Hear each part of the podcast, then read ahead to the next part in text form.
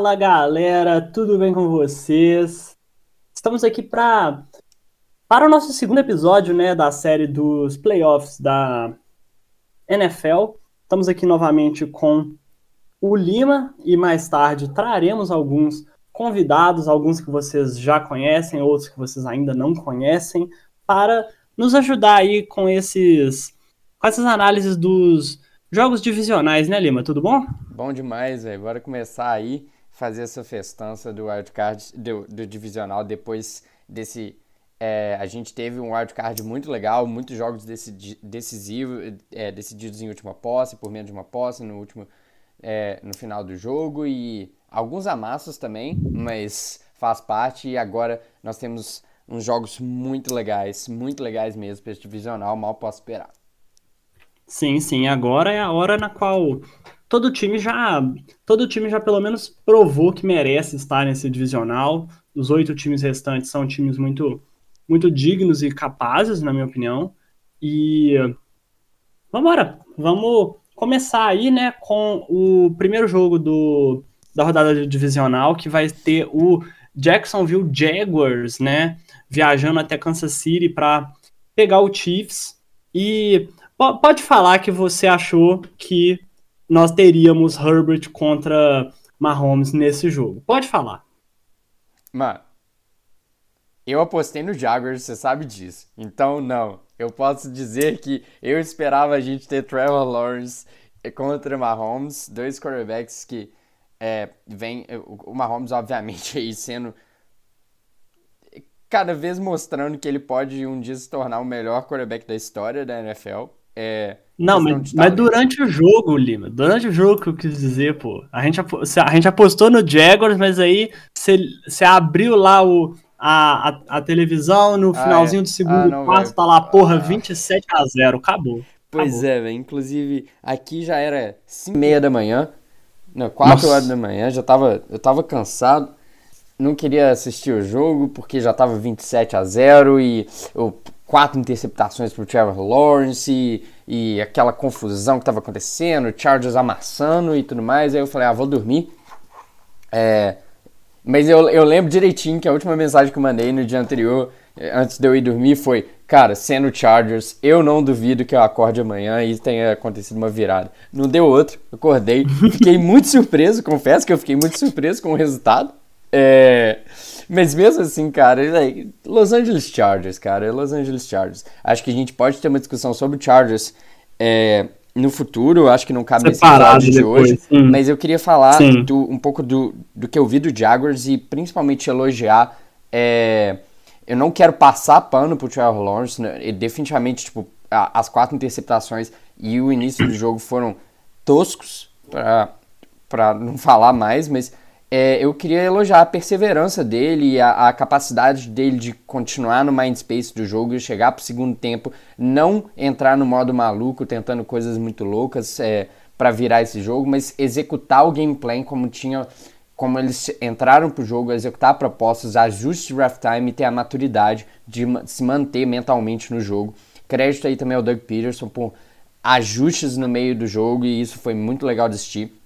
É, Queria dar um crédito também para o Chargers, é, especificamente para o game plan do Brandon Staley no início do jogo, que foi ex, é, excelentemente executado é, e estava dando nó na cabeça no Jaguars e os ajustes que eles fizeram é, na segunda metade de é, utilizar um pouco mais é, as rotas fora dos fora dos números, né, outside the numbers, é, utilizar melhor os seus recebedores, colocar eles em situações diferentes e sair um pouco da caixinha é, que o Chargers tinha colocado e é, executar diferente o ataque. Então, a gente viu o Jaguars virando historicamente e virando é, não de uma forma, em nenhum momento teve aquelas big plays imensas e aquelas grandes jogadas, mas sendo meticuloso com a bola, executando bem as coisas, não cometendo mais erros e julgando no que a defesa estava proporcionando. É, Travis Etienne, que nem eu tinha falado, chave para o jogo, é, apareceu em muitos momentos, inclusive naquela quarta descida, é, jogada extremamente bem desenhada e o Jaguars avançando para a próxima fase. E, assim, incrível eles estarem jogando Divisional Rounds depois de ganhar um playoff game, apenas um ano depois de terem sido a primeira pick geral do draft. Isso. É, não, é, no ano que eles foram a pick, primeira pick geral do draft. É, isso é impressionante e fala também do que, que é ter um coaching staff diferente. A gente falou disso semana passada. É... Sim, você precisa, precisa ter esse destaque para essa resiliência né, absurda que o Trevor Lawrence teve, que jogou bem, não. No primeiro tempo, não. Jogou horrível. Só que você conseguiu ir pro intervalo, você colocou a cabeça no lugar, você continuou jogando bonitinho, você não se desesperou. E querendo ou não, são traços de QB de elite. São traços que você não vê em todo mundo e é a, a, o grande motivo, é uma das grandes, um dos grandes motivos pelo qual os Jaguars estão aí jogando divisional é essa resiliência, essa força mental do Trevor Lawrence, que sinceramente é, é uma é uma arma muito poderosa pro, pro Jaguars aí nos próximos anos. Sim, e eu só queria falar que esse jogo foi uma boa representação da temporada do Jaguars de forma geral, que foi muita coisa errada, mas muita coisa certa também, e no final a gente lembra só das coisas certas, e, e é isso, velho, e é isso. Isso é verdade, isso é verdade. E enfim, agora, continuando aqui, né? Os Jaguars estão indo, né, enfrentar o Kansas City Chiefs, que querendo ou não, a gente já pode falar que é a nova dinastia da, da AFC, depois do Sim. depois que a junção Patriots, né, com Bill Belichick e Tom Brady se desfez, a nova dinastia acaba sendo essa, né, esse Kansas City Chiefs com Patrick Mahomes e Andy Reid, que é uma dupla simplesmente fenomenal, que vem dominando aí a, a AFC West, são sete títulos seguidos e são não sei quantas temporadas, né, com mais de 10 vitórias, e é um time que realmente você pode acabar fazendo, né, as mudanças no time que for, você perde o Tarek Hill no início da temporada, e mesmo assim você continua sendo uma força da natureza quase imparável, só três derrotas esse ano, incrivelmente uma foi contra o Colts, eu esqueci, eu deletei esse jogo da minha cabeça, mas enfim, é um, um, time muito bem preparado, muito bem treinado e extremamente dinâmico, né? E você você pode fazer isso quando você tem uma Holmes, quando você tem o Andrew coordenando tudo isso, né? É um time muito preparado e que vem para ser aí, né, uma das principais forças da UFC, não apenas esse ano, como foram nos últimos anos, e tem tudo para ser nos próximos anos também. Acho que são cinco anos seguidos que eles chegam na, na final da, da UFC, e é simplesmente uma máquina esse Kansas City Chiefs. Cara, é, in, o Patrick Mahomes é ridículo. É ridículo, é simplesmente fenomenal, ele tá no, numa, na estratosfera, num, num patamar que é só dele, como quarterback, e depois em todos os outros, e é, é, impossível elogiar o suficiente o que esse cara é capaz de fazer. É, o Chiefs esse ano teve o ataque mais eficiente da NFL, o Mahomes teve a maior quantidade de, é, o maior número de jardas totais da história da NFL por um quarterback, é, se somar as jardas passadas e as jardas corridas. É, o, o Chiefs é simplesmente re, reinventou a sua forma de atacar o jogo. Tinha sido talvez o melhor ataque da NFL nos anos anteriores, perdeu seu melhor recebedor, é, reinventou a sua forma de jogar e mesmo assim se tornou talvez possivelmente até melhor é, em questão de eficiência de jogo. É o time é, que tem mai, maior número de maior porcentagem de first downs convertidos em primeiras e segundas descidas, ou seja, é um time que nem chega direito nas terceiras descidas e quando chega nas terceiras descidas é o segundo maior porcentagem de, de conversão de terceiras descidas longas, atrás apenas do Bills. É, e esses dois times estão meio que num patamar só deles, os demais muito distantes é, em questão de conversão de terceira descida long, longa. E isso fala do Mahomes e a capacidade incrível dele de criar, já, de, de não só ser esse quarterback incrível que com essas bolas malucas no, no, no fundo do campo e essa criação de jogada, como também ele também é um dos melhores quarterbacks em ser meticuloso, em fazer as leituras pré e pós-snap, e simplesmente não tem nada que esse cara não seja capaz de fazer. E é transformar uma jogada negativa não só numa jogada positiva, mas numa jogada explosiva, numa jogada dinâmica e é a capacidade dele de simplesmente deletar qualquer lance negativo do jogo. É muito difícil, muito, muito difícil jogar contra o Patrick Mahomes e essa temporada foi uma prova disso. É... E fazendo tudo isso, né, mesmo com um grupo de recebedores que, beleza, tem o Travis Kelsey, mas excluindo o Travis Kelsey, são recebedores bem abaixo né, da, da média com que o Mahomes tem trabalhando nos últimos anos. E mesmo assim o ataque funciona de um jeito, com uma eficiência, com uma explosividade, com uma potência que parece que o, o Tyreek Hill nem fez falta. E Sinceramente. Isso, isso é muito impressionante, considerando o estrago que o Tyreek Hill conseguiu fazer no Dolphins esse ano e o tanto que ele era importante para o time. Sim fazer isso também com um ataque corrido que só teve um jogo na qual você teve um corredor para mais de 100 jardas, que foi o Isaiah Pacheco no jogo contra o Chargers. É um time que consegue usar um pouco o jogo corrido, desafogar assim, no final da temporada principalmente, conseguir um pouco mais de ritmo no jogo corrido, mas que a força é no, é no aéreo, todo mundo sabe que a força é no aéreo, e mesmo assim é um time praticamente imparável. Isso é completamente absurdo. Isso é Patrick Mahomes. É... Isso é Patrick Mahomes. Exatamente. Também a gente não pode falar só de ataque. A defesa do Chiefs é, é uma defesa meio do pacote. É, que tem suas Sim. dificuldades, que tem seus problemas, mas eu queria mandar um shout-out aí pro, pro Chris, é, pro Chris é... Jones. Desculpa. pro Chris Jones, é, porque cara, como defensive tackle, foi o melhor defen interior defensive lineman da temporada. É líder, é um dos líderes de sec da temporada e jogando no interior, é extremamente difícil. Tem o maior índice de double team da NFL. É, e mesmo assim ele tem essa produção simplesmente ridículo. E a coisa mais legal de falar dele é a capacidade dele de afetar o jogo no momento mais crucial. Se você reassiste o sec do, o sex do Chris Jones, a maior parte deles não são aqueles sex é, que é, no primeiro quarto o jogo tá ganho e, e, e, contra um, um, uma offensive line muito inferior. Você vai olhar o sex dele, é tudo assim, terceira descida, quarto quarto jogo com uma posse de diferença. É, ele foi double team, tem dois caras é, defendendo ele, mesmo assim ele vai lá e fecha. E a, o que isso faz pelo Kansas City Chiefs é muito underrated. Ele é um cara muito underrated. É, entra sim na disputa para Defensive Player of the Year. Não é meu voto, mas entra. É, e simplesmente a capacidade dele de aparecer no momento certo e com uma jogada explosiva que muda o jogo vai fazer diferença e vai fazer muita diferença agora nos playoffs. Isso é verdade, né? O Chiefs acaba que tem essa o, o Chris Jones e também o Mahomes, né? Que são peças completamente fora do normal. O Travis Kelsey também. Tipo, esses três caras são completamente acima da concorrência ali, fazem coisas absurdas todo jogo com regularidade. E você meio que esquece, porque a verdade é que você já acostumou. Hum. Você já acostumou que o Mahomes é um, é um ET, que ele consegue pa passar a bola de qualquer jeito, para qualquer pessoa, em qualquer plataforma.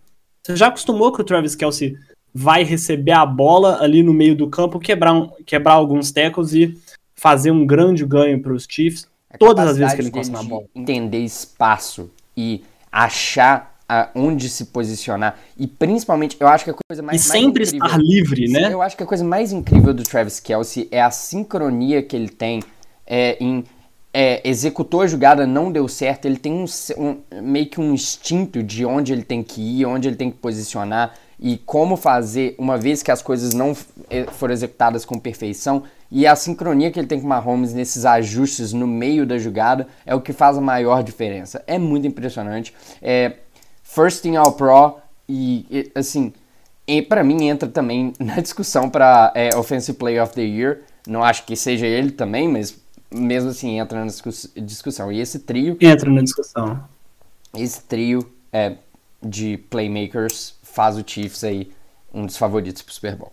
Vamos entrar pro é jogo? É um cara que toda hora tá livre, é impressionante. Mas sim, entrando de cabeça aí no jogo, né, começando com o Jacksonville Jaguars, time visitante, e como que esse ataque dos Jaguars vai ter que rodar, como que eles vão ter que atacar essa defesa de meio de pacote do Kansas City Chiefs. Muito bem, eu acho que o Jaguars tem é, é um time que se prepara muito bem para o jogo, que tem um plano para executar e o Trevor Lawrence vem se mostrando um, é, um quarterback que sabe executar um plano, que é, é previsível, que não previsível no sentido de, de é, no jogo dele é previsível, mas que você consegue confiar que ele vai executar o que o gameplay está falando. E aí a forma como o Jacksonville vem encontrando é, esse equilíbrio no ataque, ter meticulosidade para processar usando seus wide receivers, o Christian Kirk, é, o Zay Jones e, e, e Marvin Jones e,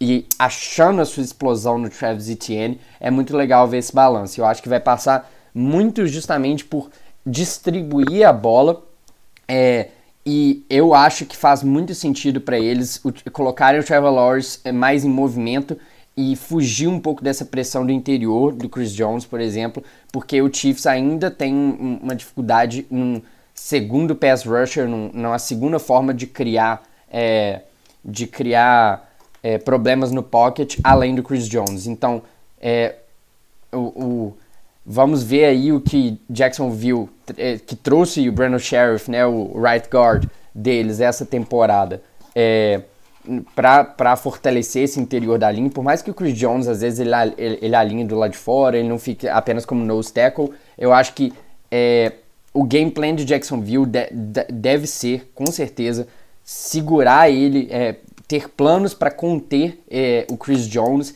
e forçar os demais jogadores da linha ofensiva, a, da linha defensiva do, de, de, do Chiefs a step up, a dar um passo à frente e e tentar resolver o jogo. Eu acho que é, para combater isso, fazer o que o Jacksonville faz melhor. É, colocar essas rotas curtas, trabalhar nas zonas, achar os soft spots com, com o com o Christian Kirk e principalmente achar jogadas explosivas. É, novamente, o Travis Etienne completamente essencial para o que esse time quer fazer e eu acho que vai passar muito, muito, muito por, é, por isso e tentar tirar o Chiefs do ataque, porque é, se você entrar num tiroteio com o Kansas City Chiefs, você já sabe o que pode acontecer. O Bills ano passado fez o melhor que pôde e mesmo assim perdeu. Então o plano é tentar tirar a bola desse ataque, ser meticuloso é, e, e, gastar o relógio e controlar as suas posses e não é, e não cair no jogo de é, temos que fazer muito ponto, temos que fazer muito ponto e ser precipitado com a bola e passar muito. É executar o seu game plan, ser seguro com a bola, te, é, gastar o relógio, clock management, completamente essencial para esse jogo e achar é, esse equilíbrio aí. Doug Peterson vai ter que atuar muito né, no, no melhor estilo Tommy Shelby, bem frio calculista, e é, fazer um, um game plan né, bem meticuloso, pensado, não entrar em desespero e fazer exatamente aquilo que precisa ser feito, fazer as, as rotas corridas, fazer os passes curtos, fazer as corridas com o Travis Etienne, tirar relógio, tirar relógio e é, o famoso é, o Jaguars tem que conseguir, tipo, gostar do jogo, né? Quando uhum. você tá lá no meio do jogo e aí, tipo, o seu ataque tá rendendo, você tem a posse, você tá tranquilo ali, essa sensação, né, que você tá gostando do jogo ali, é algo que os Jaguars vão precisar buscar para tentar derrotar o o Kansas City Chiefs e não, não sei se isso vai ser exatamente possível, porque não é tarefa fácil, com certeza não é, mas é algo que pode ocorrer, é algo que eles precisam tentar fazer para conseguir derrotar aí essa essa força da natureza que é o Kansas City Chiefs. Eu acho que a chave do jogo está justamente no outro lado da bola. É essa defesa do Jacksonville contra esse ataque do Kansas City Chiefs. Eu acho que o ataque do Jacksonville vai conseguir pontuar o suficiente. Eu acho que eles têm um, um estilo, um, um, plano de jogo, um, um esquema que consegue fazer eles pontuarem bem. Agora a única questão é, é a gente consegue fazer um determinado número de pontos. Como a gente consegue conter o Chiefs a esse a, a, a, um pouco menos? Como a gente consegue conter esse ataque? Eu acho que é agora que a discussão começa. Essa é uma, uma questão bem interessante também, né? Porque o passando, né, já para esse lado da bola, a gente sabe que o ataque do Chiefs é tão bom e tão potente que mesmo as melhores defesas da liga têm dificuldades tremendas de é, conseguir conter, né? Mas, pô, olhando aqui os, os jogos, né, do, do Chiefs nessa temporada, tiveram alguns jogos que eles fizeram menos de 20 pontos uhum. ali, tipo, cerca de 20 pontos, né, que foi o jogo contra contra o, o Colts, jogo contra o Bills, jogo contra o Bengals, eles passaram muito aperto também contra o, os Titans e os, os Texans. Então, assim, será que os Jaguars estão querendo né, repetir aí essa, esse, esses problemas encontrados contra os rivais de divisão, né? E é, conter um pouco esse ataque do, do Chiefs, né? Mas exatamente como que você faz isso, Lima? Você, eu acho que o segredo para jogar contra o Kansas City Chiefs é você ser disciplinado na hora de, de, de dar o tackle. É, esse time do Chiefs é, vive e morre muito pelas jardas após a recepção, com o Juju Smith-Schuster, agora com a chegada do Kedar Stone, com o Travis Kelsey, é, muitas jogadas, é, muitas é, jardas criadas após a recepção. É, então, o segredo para jogar contra esse Kansas City Chiefs é ser eficiente na hora de taclear. Não errar tackle, não pode errar tackle é, e tentar limitar o espaço no meio do campo. Eu acho que é, o, o, o, segredo desse jogo vai estar na mão dos linebackers é, do, do, do, Jaguars e a forma como eles conseguem ocupar espaço e taclear. Então, acho que o, a gente vai ver o Josh Allen é, jogando um pouco menos, talvez, é, no pass rush, e, mas dropando um pouco mais em coverage, é, porque ele é um cara muito físico, eu já acho que a gente pode, que o Jaguars pode explorar um pouco isso, e absolutamente necessário você você não deixar o Mahomes, a gente já sabe disso, né? Já faz muito tempo que a gente tá falando isso, não deixar o Mahomes sair do pocket. Tem que, que manter ele lá dentro, não pode deixar ele ir para direita, ir para esquerda, tentar não deixar ele quebrar o, o, a contenção, manter ele dentro do pocket, por mais que ele ainda vá, obviamente, acabar com você lá de dentro, porque ele também é um dos melhores pocket passes da NFL,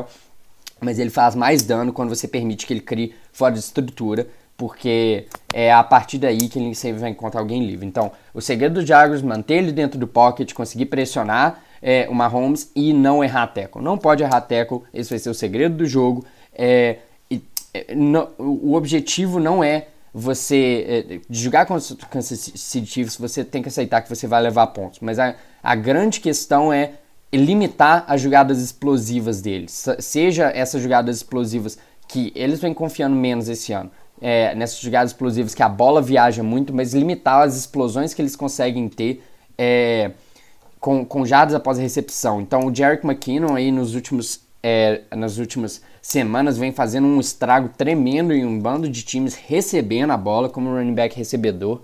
É, vem sendo chave para esse ataque do Chiefs. De, é, foi um dos achados aí para quem gosta de fantasy, foi um dos achados da temporada. É, justamente porque Fazia um tempo que o Chiefs estava procurando esse elemento no jogo, um running back que recebesse a bola, porque é, as defesas ficam tão ocupadas com Kelsey e companhia que é, um running back que recebe a bola e consegue criar, o Mahomes, como as defesas têm que respeitar o fundo do campo, cria muito espaço ali é, underneath, né, nesse, nesse, meio do campo. Então, é, os running backs, o running back recebedor entra muito nisso. Então, novamente, tipo, os linebacker é a posição mais importante desse jogo. Não errar teco, conter o, o, o, o, o Jerry McKinnon recebendo a bola e também não permitir o Mahomes é, ficar é, criando jardim scramble, ou seja, fugindo, não tem ninguém livre, eu mesmo vou correr. O Mahomes é excelente nisso. Não que ele seja o melhor corredor com a bola, mas ele é excelente em escolher os momentos que ele vai correr e ele tem a habilidade atlética de converter esses scrambles. Então, o grupo de linebackers vai ter um longo dia, mas o segredo do jogo tá ali. Esse ataque dos Chiefs, né, sendo incrivelmente versátil e incrivelmente dinâmico em todas as fases do jogo, praticamente. Você tem sempre o risco da big play, você tem a, a bola no meio com o Kelsey, você tem o running back recebedor, você tem o improviso com o Mahomes, você tem esses momentos que ele sai do pocket e é, sai ali um pouco do que você está preparado, né? até fazendo a comparação com o xadrez, é aquele momento que você saiu da abertura e você já, já começa a entrar numa posição nova. Então, isso é muito. Pô, é muito difícil, né? De, de você conseguir é, ser. Se equiparar, né? Ser bom e, e controlar ali defensivamente em todas essas fases do jogo, mas é, realizar ajustes durante a partida e é, é possível de mitigar o estrago causado pelo ataque do Chiefs. E aí, passando para as previsões, Lima? Sim. Pode começar, por favor? Então, eu, eu espero, eu, eu acredito que esse deve ser um jogo que não, tem, não vai ter muitos pontos, porque é, eu acho que Jacksonville vai querer controlar o relógio e isso gasta muito tempo. É, e eu acho que eles têm um grupo defensivo é, que consegue conter, de certa maneira, o, o, o Chiefs. É, e o Chiefs vai ter um jogo, um jogo eficiente, vai ser, vai ter, não vai ser um jogo ruim, vai ser um jogo eficiente e vai fazer o suficiente para ganhar. Mas é, eu não acho que vai ter muitos pontos é, marcados nesse jogo. É, minha previsão é 24 a 17 para o Chiefs. só que eu acho que esse é, essa distância de um touchdown não vai ser representativo do jogo. Eu acho que o Chiefs vai ser o dominante é, ao longo do jogo, é o que a gente espera. É, eu acho que eles são favoritos muito grandes e é, vão acabar ganhando, não com facilidade, mas eu acho que eles vão ter o controle do jogo. É uma distinção né, entre ganhar com facilidade, que assim, foi o que o Cowboys fez contra o Bucks, por exemplo, e ganhar com tranquilidade, que é uma situação na qual você não vai abrir tantos pontos assim, mas o jogo também nunca vai sair muito do que você está esperando, nunca vai sair muito do seu controle, né? Isso eu acho que é, é tá muito de acordo com o que os os Chiefs querem fazer e devem fazer. Eu anotei minha previsão aqui 27 a 17 para os Chiefs. Acabei olhando aqui, foi exatamente o mesmo placar do jogo de temporada regular na semana 10. Então, assim, eu diria que é uma aposta segura de ser feita.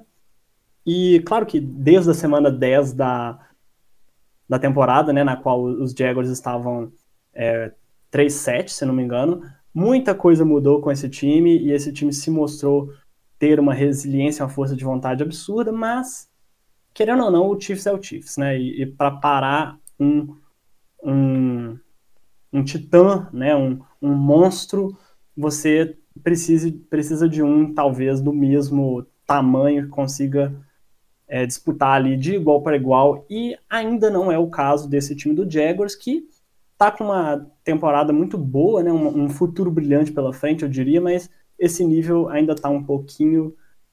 Ainda é um pouquinho demais, né? E eu acho Para... uma coisa que eu gosto de falar do Chiefs é que o Mahomes é igual o Thanos, ele lança o I am inevitable, porque você pode manter o jogo próximo o jogo inteiro, mas se a última posse estiver na mão dele, você perdeu. Sim. É, é algo meio. É, é muito impressionante o que, que esse cara consegue fazer toda semana, o tempo inteiro. Mas. É isso. Enfim. Passamos pro próximo. Obrigadão, galera.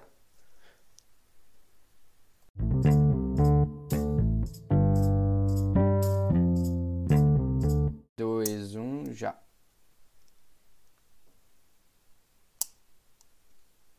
Prosseguindo com nossas análises dos confrontos divisionais, né, nós temos o, um duelo de divisão, né, entre o Philadelphia Eagles e o New York Giants aí nessa NFC que está muito interessante nessa temporada e para nos auxiliar com a, os comentários desse jogo, nós trouxemos aqui nosso amigo Alex. Tudo bom, Alex? meus queridos, tudo bem com vocês? Muito obrigado aí pelo convite. Né? Eu conheço os meninos aí desde sempre, época de colégio, sempre participar. Obrigadão pelo convite aí mais uma vez o Alex, que é torcedor do Eagles, pelo menos desde 2017, que eu me lembre, né? Perfeito. E tá aí acompanhando o time da Filadélfia desde a, desde aquela daquele momento mágico do Nick Foles em cima dos Patriots. Gigantesco. Gigantesco. Não mais, né, infelizmente, mas... É, é, Esquece isso aí. Simbora. Para começar, né, esse, esse jogo, a gente tá com esse padrão de começar pelo time visitante e o New York Giants, né, veio de uma derrota fora de casa muito importante contra o Minnesota Vikings, num uma jogo vitória. bem. Oi? Você falou que eles vieram de uma derrota, eles vieram de uma vitória. Falei. Pô. É, rolou, rolou isso daí.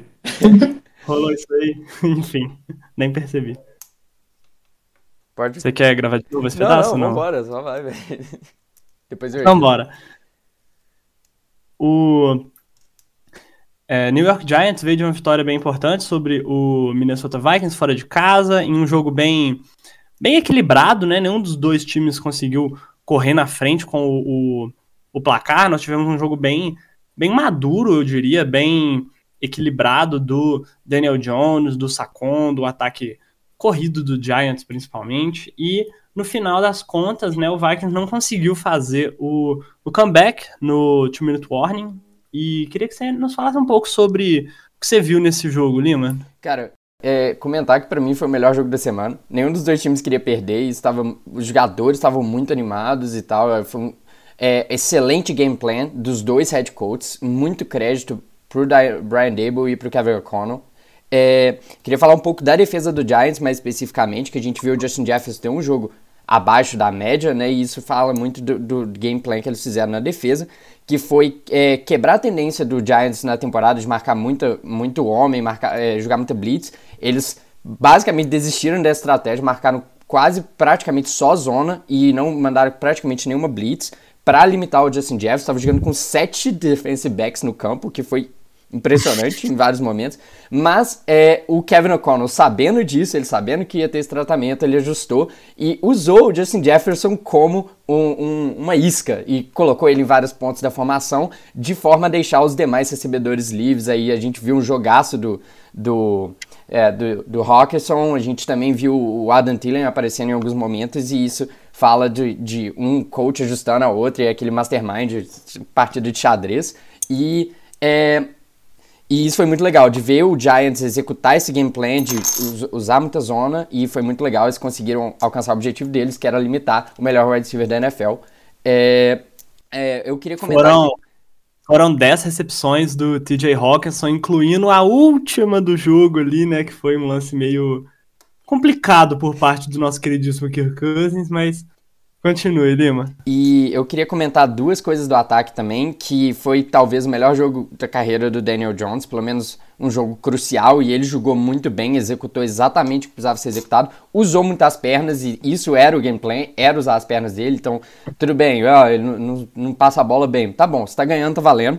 É, e eu queria comentar do Sacon. Sacon é incrível, a, a, ressurreição na carreira dele aí, depois de muitas lesões. Ele é incrível, é um dos jogadores mais dinâmicos da NFL. A forma como o Giants sabe utilizar ele é incrível também de se assistir. E eu queria dar os, o mérito ao Isaiah Hodgins, que é um cara que chegou no Giants no final de novembro, veio é, claim da waivers, ele estava no practice squad do Bills e ele tá jogando muito. O Giants sabe usar ele, sabe usar a, o tamanho dele e ele vem correspondendo à chamada e é muito legal. Ele realmente se consolidou como uma peça central do ataque aéreo do Giants e tá respondendo à chamada. Muito legal é, essa história aí que esse talento descoberto aí de um cara que ninguém esperava.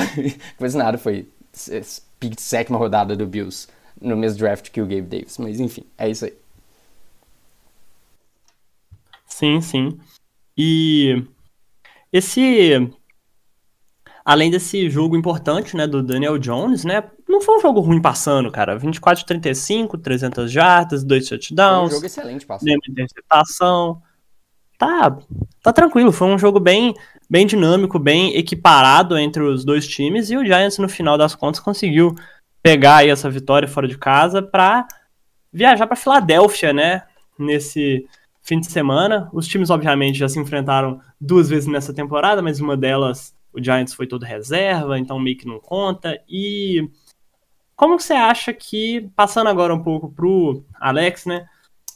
O que você tem a falar do seu time nessa temporada, né, Alex? Foi uma temporada bem interessante do Eagles, que o Eagles meio que pegou a, a first seed, botou embaixo do braço e saiu correndo, né? Embora só tenha garantido ela mesmo na penúltima ou na última semana. O Eagles se mostrou um dos melhores times na NFL nesse, nesse ano de 2022, né? E queria que você comentasse um pouco pra gente como que essa temporada do Eagles se desenvolveu para você. Você falou muito bem da questão da City 1, né? E acho que essa foi a melhor temporada regular da história dos Eagles, sendo bem sincero. É, independente do que vai acontecer na pós-temporada, né? Que em 2017 a gente ganhou o Super Bowl, mas falando de temporada regular, eu acho que foi a melhor temporada da história do time. É um time muito completo, cara, que eu acho que é a principal história dessa temporada aí, que é o Harry Osman, né? Que montou um time, assim, um juggernaut absurdo, sabe? Fez movimentos excelentes aí na intertemporada. Trouxe o Bad Barry depois que o Giants cortou, trocou pelo AJ Brown, trouxe o Gardner Johnson por preço de banana, Sim. sabe? E assim, ano que vem a gente vê como vai ser isso aí, mas para esse ano esse time é muito bom, muito completo. Né? E eu esperava boas coisas, sabe? O Jalen Hurts é um cara que evoluiu todos os anos da carreira dele, né? Então eu esperava melhor em relação ao ano passado, mas até isso eu fiquei surpreso, sabe? Ele jogar o nível de MVP, assim, brigar com o Mahomes pelo prêmio, coisa que eu não estava esperando. E foi a atual da temporada, né? É um time muito completo, um time que tem um dos melhores ataques da NFL, um time que tem uma também das melhores defesas da NFL, sabe? É, foi um time muito divertido de assistir, sabe? No final das contas, eu acho que, claro, né? O que importa é vencer ou perder os jogos, mas a gente como torcedor, acho eu falo que é, é, muito importante também a gente se divertir todo domingo assistindo o time, sabe? Eu acho que eu nunca me diverti tanto assistindo os Eagles assim. Foram muitas partidas, tipo assim, que os Eagles dominaram, sabe? Muitas histórias diferentes. É, e quando precisou também que o.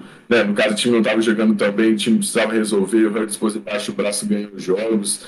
É, então foi uma ótima temporada, assim, sabe? Tanto no ataque, né? J. Brown, Devonta Smith, Jalen Hurts é muito divertido de assistir né, quanto na defesa aí com o Redick, que eu acho que é um cara que merece mais amor aí também, né, com 16 sacks essa temporada. Sim.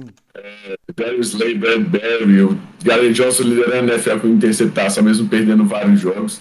Então, é um time muito forte, sabe? Na NFL tudo pode acontecer, né, principalmente aí nos playoffs. Mas falando da temporada regular, foi, foi muito divertido, sabe? Foi, de fato, a melhor temporada que eu já assisti dos Eagles. Bom demais. É, só comentar rapidinho uns dois pontos que o Alex trouxe, que para mim é o elenco mais completo da NFL e não é nem perto, talvez o único que se, se equipare seja São Francisco, mas mesmo assim eu acho o Eagles mais completo, embora eu acho que em termos de star power e playmakers São Francisco ainda tenha um pouco mais, mas cara, Véi, esse time do Eagles é muito bem construído. Larry Roseman, para mim, o melhor é, esse ano ganha o Executive of the Year. E, tipo, não é de perto, o time que ele construiu foi perfeito. É, foi atrás dos caras, é, trouxe o Bradbury, que vem sendo um dos melhores corners da NFL, tipo, praticamente de graça.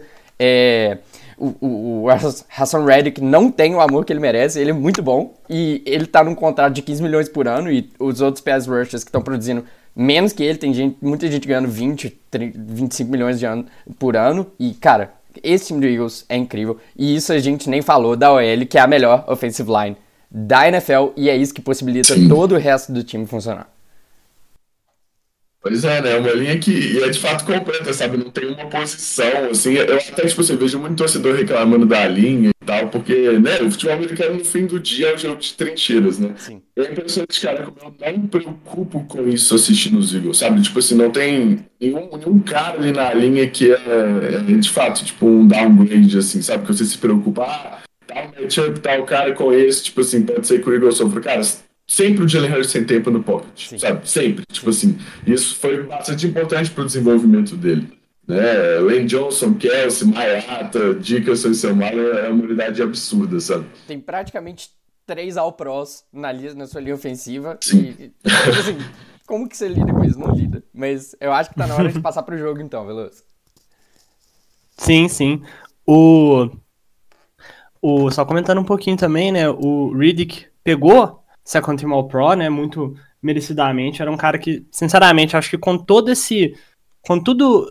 Com todo esse, esse talento no ataque dos Eagles, ele era um cara que até eu, como eu não vi muitos jogos do Eagles, sinceramente, esse ano, e eu não, não sabia que o Riddick estava tendo essa temporada tão sensacional assim, mas muito merecidamente. A defesa do Eagles, a segunda melhor da liga por estatísticas de jardas cedidas, melhor defesa contra o passe, e é um time que é tão completo né, no ataque que além do A.J. Brown e do Devonta Smith tendo temporadas sensacionais, o Jalen Hurts com 14 vitórias e uma derrota apenas como starter esse ano, é um time que até o, o jogo corrido está engrenando muito bem Sim. com o, o Miles Sanders, e realmente é um time que mereceu essa temporada esse ano, mereceu essa first seed, e agora vamos ver como que eles vão lidar, né, com essa estreia de playoffs, né, do Jalen Hurts, e nesse jogo contra o, os Giants, né, adversários divisionais que já se conhecem, quando eles jogaram esse ano com os times titulares foi um passeiozinho, digamos, um 48 a 22 pro, pro Eagles, mas claro que, esse, que nesse jogo agora os Giants vêm, vão brigar com uma força um pouco maior, né? E aí nós vamos começar agora falando sobre o ataque do Eagles, certo, Lima? Isso. É, eu queria começar com o ataque do Eagles contra a defesa do Giants, mais especificamente queria falar um pouco da defesa do Giants, que eu acho que o game plan dessa semana vai ser muito diferente do jogo, do jogo anterior, porque o jogo anterior foi tentar limitar o Justin Jefferson, mas se você for tentar fazer isso contra o Eagles, é, tentar limitar o A.J. Brown, você vai tomar uma cacetada do Devonta Smith, do Dallas Goddard, e é, é suicídio você simplesmente decidir tirar o A.J. Beleza, vou dar Shadow em um cara e vou deixar os outros chegar. Então eu espero o Giants com game plan mais, com, é, menos focado em limitar um cara. Eu, eu acredito que eles vão voltar ao plano original deles ao longo da temporada, de marcar homem a homem, colocar o, a Dory Jackson no AJ Brown e, e, e, um, e ter um gameplay com mais blitz. E eu acho que o segredo, o plano do Giants tem que ser esse. Vai ter que ser voltar para blitz, incomodar o Jalen Hurts no pocket, gerar disrupção ali, não deixar o Eagles ganhar é, sem tomar umas pancadas. Então acho que por mais que seja brincar com fogo, é, principalmente contra esse grupo de recebedores do Eagles e essa linha ofensiva é excelente, eu acho que o Giants, como um underdog muito grande, é, o plano tem que, tem que ser agressivo. Eu acho que eles vão ser agressivos, vão trazer muita blitz, é, tem que tentar tirar o, a zona de conforto do Jalen Hurts, forçar ele a ser um quarterback de verdade, fazer leituras pré-snap, ajustar a, a, a, linha ofensiva. E eu acho que é, o segredo pro Giants, dessa defesa do Giants, para ganhar esse jogo, vai ser não deixar muito tempo pro Jalen Hurts. É ser agressivo, é, os confrontos individuais, por mais que o Eagles tenha recebedores superiores, tem uma defesa disciplinada, passa muito pelos safeties, de saber onde ajudar, onde não ajudar, e eu acho que isso que vai ser o segredo do jogo do lado do Giants. Passando pro lado do Eagles, é, ofensivamente, eu acho que como o Giants deve marcar muito homem e deve mandar muito blitz, eu acho que passa muito pelo Jalen Hurts saber usar as pernas dele, e obviamente isso é uma coisa que ele faz muito bem, porque contra a marcação homem é, o quarterback usar suas pernas é, é, é um, uma forma de você lidar com isso muito boa, porque geralmente não tem ninguém ali para marcar e dá para ganhar muitas jardas.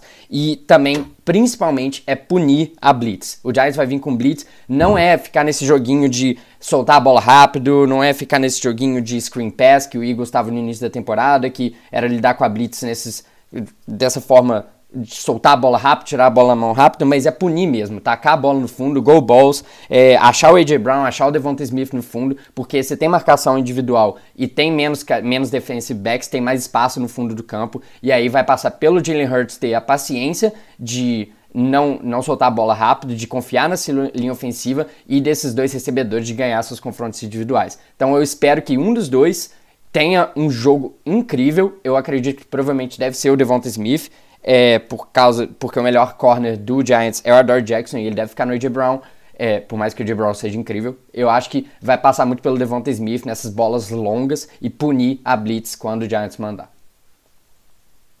O que, você acha, Alex? Você falou primeiro do, do, ataque dos Eagles, né, seguindo nessa toada. Eu também acho que duas coisas que o ataque pode fazer bem é correr com a bola. Né? o Eagles tem um, um ataque terrestre muito bom, né? Eu sou bem de passar primeiro e corre para ganhar, sabe? Foi o que definiu a partida da outra vez que eles jogaram também. sabe? A defesa terrestre do Giants não é tão boa os Eagles têm esse ataque terrestre bastante dominante. Acho que né, pode ser um fator, principalmente com o Jalen voltando a correr com a bola, né? Ele tá com essa lesão no ombro e que é uma coisa pra gente ficar de olho, né? Ele não vai jogar 100%. É, tem a que foi bem importante para ele conseguir melhorar um pouco mais. Mas eu quero ver como os Eagles vão sair no jogo terrestre, sabe? Se ele vai, né, de fato, ser um fator importante, assim, porque isso faz diferença, né? Principalmente para congelar um pouco os defensores para ajudar o Miles, né? E acho que outra coisa é explorar o Dallas Goddard, na real, né? Se a gente viu como os Giants marcam mal os Tyrants, né? Principalmente o jogo contra os Vikings ali, que o Hawkinson, né? É, teve um, sei lá, um career day, assim, né? Nos playoffs, apesar de ter perdido. Então acho que usar o Goddard ali contra os linebackers também é um bom matchup para explorar. Sabe, o Goddard aí que para mim é um dos melhores talentos da NFL, né? Essa temporada estava jogando demais até se machucar. Então, contra os linebackers do Giants é, é um mismatch grande assim que o Eagles deve explorar bastante. Sobre a defesa, o Giants é o que você disse, né? Mandar a blitz, principalmente, né? É uma coisa que não só é que eles fazem bem, né, como é uma fraqueza do jogo do Jalen Hurts, né? Ele, por mais que tenha melhorado demais, obrigado por MVP, etc., é uma dificuldade sim no jogo dele. O que me preocupa só é o tanto de homem a homem que eles vão jogar. No sentido de, quando isso aconteceu na outra semana, né? É claro que eu, eu, preciso levar em conta que o McKinney e o Andrew Jackson não jogaram, né? Eles estavam lesionados no 48 a 22 da semana 14. O, o Giants não, não, não tem talento suficiente para parar os Eagles em homem a homem, eu acho, sabe? É o que você falou. Ah, você marcar o Ed Brown ali, né? Mesmo que seja o Edward Rio, tem o Devonta, tem o Gordon, sabe? Tipo, você assim, é um ataque com muito talento. Sim. Então, eu acho que o que, e que é principalmente o que o Hurts tem dificuldade é na zone blitz, né? Então, você marca em zone e manda blitz é uma coisa que o Hurts ainda tem bastante dificuldade, sabe? Porque quando ele é ele só joga a bola e alguém pega, sabe? Alguém pega para ele. Uhum. Então, quando é zone, que ele também precisa processar mais o que está acontecendo, além de só zone e homem né? que complica bastante para ele é uma coisa que eu acho que os Giants podem fazer para dificultar, dificultar a vida do Hurts, sim. Eu concordo. Eu acho que o Jalen Hurts ainda tem muito para progredir em justamente essa antecipação, né? Que é uma coisa que, desde que ele entrou na NFL, é a coisa que eu mais brigo com o Jalen Hurts. É o meu maior eh, problema com o Jalen Hurts. O Veloso sabe disso. Que ele tem talento no braço, ele tem talento é, em, em, leitura quando os caras estão livres, ele tem velocidade de reação, mas ele tem, ele é muito, muito, muito é, imaturo na, nessa questão de antecipação. Eu acho que é a maior dificuldade no jogo dele. É, e sim, eu concordo com você que o Giants pode explorar isso. O, o Lima, inclusive, que em algumas temporadas passadas aí era praticamente um, um hater, né, do, do Jalen Hurts, que não, não, ele faz a primeira leitura, não tá livre e sai correndo. É basicamente Mas isso. Isso foi algo que ele realmente melhorou nesse, nesse ano, né? Essa injeção de talento no, no ataque auxilia muito. E realmente, né, os Giants têm uma situação complicada, porque se você manda blitz, você não vai deixar um, um linebacker de spy no, no Hurts, por exemplo. Aí abre para ele sair correndo. Se você coloca esse cara de, de spy, você enfraquece ali o, a, a box, né? Você enfraquece a, a defensive line ali com tirando um pouco a ameaça de blitz, você pode abrir um pouco mais para o jogo corrido. Você sempre tem esses matchups individuais com o, o AJ Brown e o Devonta Smith, que é muito complicado de marcar, né? E, igual a gente estava comentando na semana passada, pô, agora eu sei o nome do Adoree Jackson, do Dexter Lawrence, mas a defesa do Giants é uma defesa que ainda não tem nem de longe o talento necessário, né, para se equiparar a esses grupos de recebedores extremamente é um talentosos que você grande. vai encontrar toda semana nos playoffs. É, é um, mismatch, mismatch muito grande. grande. É um mismatch muito grande o ataque do Eagles contra a defesa do Giants, mas aí vai se passar principalmente por é, grandes riscos e grandes recompensas. Então, ou o Eagles vai fazer 45 pontos, ou vai ser um jogo mais amarrado. Amém. Sim, sim. E é, passando agora, né, pro é, para outra parte, né, da, da equação, como que o ataque dos Giants vai se comportar contra essa defesa do Eagles. A gente vai ver um jogo bem mais centrado ali no jogo corrido, com o Sacon, aqueles pequenos ganhos com é, o jogo corrido e o Daniel Jones fazendo alguns scrambles e passes mais rápidos, com uma potencial big play ali por parte do Saquon Barkley?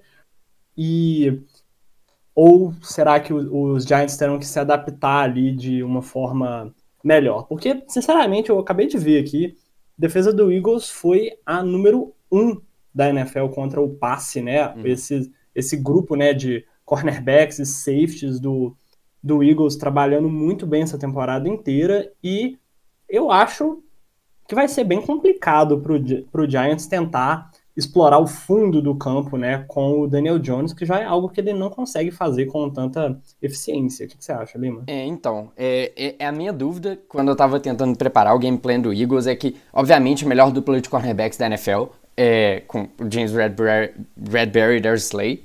Cara, falar do elenco do Eagles é até injusto, mas enfim. é, Tipo, como que eles vão querer jogar? Se eles, obviamente, o Giants não tem grandes opções de recebedores e é um time que não sabe explorar o fundo do campo, porque o Daniel Jones, com, por mais que ele venha progredindo muito e que ele venha fazendo esse ataque rodar, ele é um cara que é basicamente one and done. Ele faz a primeira leitura que o Brian Debo entrega para ele, senão eu vou correr com a bola. É, e ele tem uma relutância muito grande de passar a bola. Tanto é que o Giants, se eu não estou enganado, é, é está entre os quatro piores times da liga em é, jogadas na qual é, completas na qual a bola viajou mais de 20 jardas. É, então o Daniel Jones realmente assim não solta o braço, também por questões de segurança, porque o ataque é, faz de tudo para ele não ter que fazer isso. Mas enfim, é, a minha dupla dúvida do game plan do Eagles é se eles vão fazer um game plan que o Eagles é muito game plan específico, se eles vão fazer é, uma defesa, uma marcação mais em zona, é, de forma a tentar limitar as pernas do Daniel Jones, que é deixa os caras lá sentados e seus wide receivers não são os melhores para explorar a zona e a gente é, vai jogar um futebol disciplinado e não deixar o Daniel Jones correr, não deixar ele entrar em ritmo, ou é uma defesa que nossos caras são melhores que os seus, seus wide receivers não são ninguém e você não vai conseguir passar a bola para cima da gente, vamos marcar homem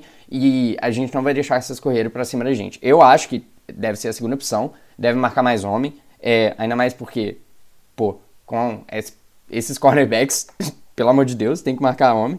E, e eu acho que tem o principal é tentar não cair nas manipulações que o Giants tem. As manipulações, o Brian Dable é excelente em é, traçar essas jogadas, em é, mexer com o personnel e deixar fazer os linebackers, principalmente os linebackers, pensarem. E é nesse congelamento dos linebackers que o Giants faz, o arroz e feijão deles, e um dos ataques corridos mais explosivos da NFL.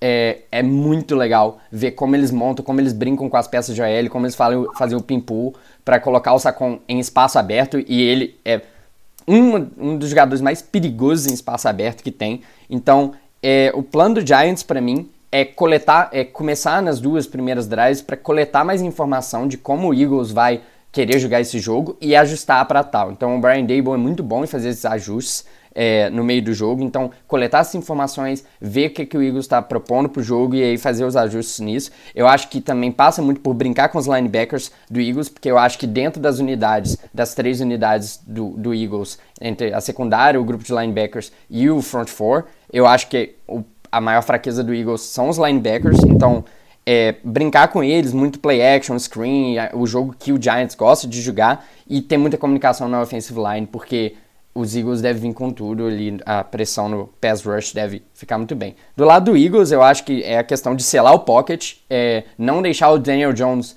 ficar muito é, fazendo scrambles, então é, condensar o pocket, não deixar ele break containment, que é sair do pocket, então não necessariamente precisa conseguir o sec, mas se conseguir manter ele lá dentro, é, já, já é um excelente plano.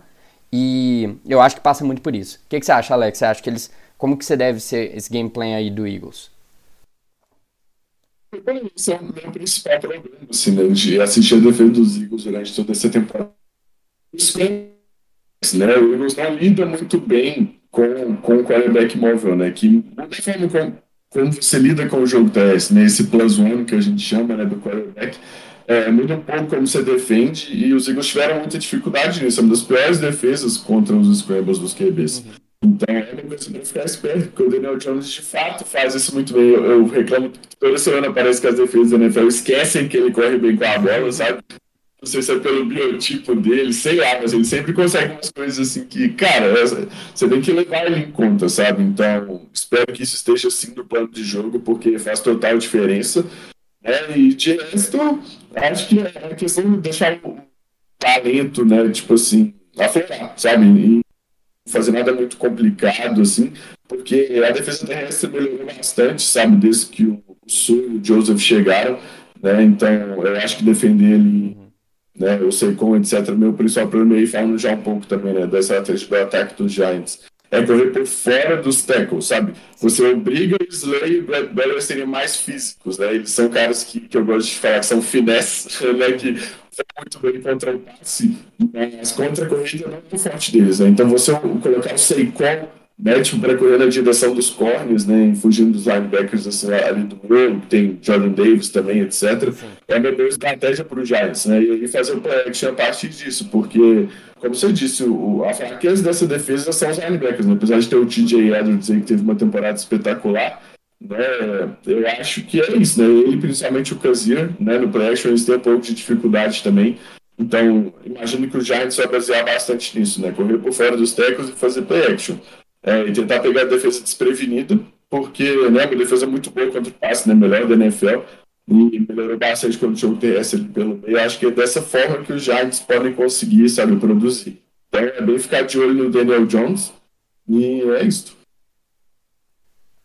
O Daniel Jones, de fato, acho que se você me mostra uma foto dele, assim, fala, pô, esse cara sabe correr bem? Eu, eu não ia achar que ele corre bem. Então, é algo que realmente talvez passa um pouco é, despercebido pelos, pelos times, mas que o Vikings, por exemplo, foi muito punido pelos, pelos scrambles e essas corridinha, corridinha boba, né? Umas corridinha para para quatro, cinco jardas ali, numa jogada que parece que, que o pocket desmonta ali, e ele mantém essas drives vivas, e isso é algo muito perigoso para os times adversários, já que os Giants conseguem manter posse, conseguem avançar, conseguem queimar relógio e tem sido parte importante desse plano dos Giants. Espero que os Eagles saibam muito bem que ele tem essa capacidade e consiga é, trabalhar bem para evitar isso, né?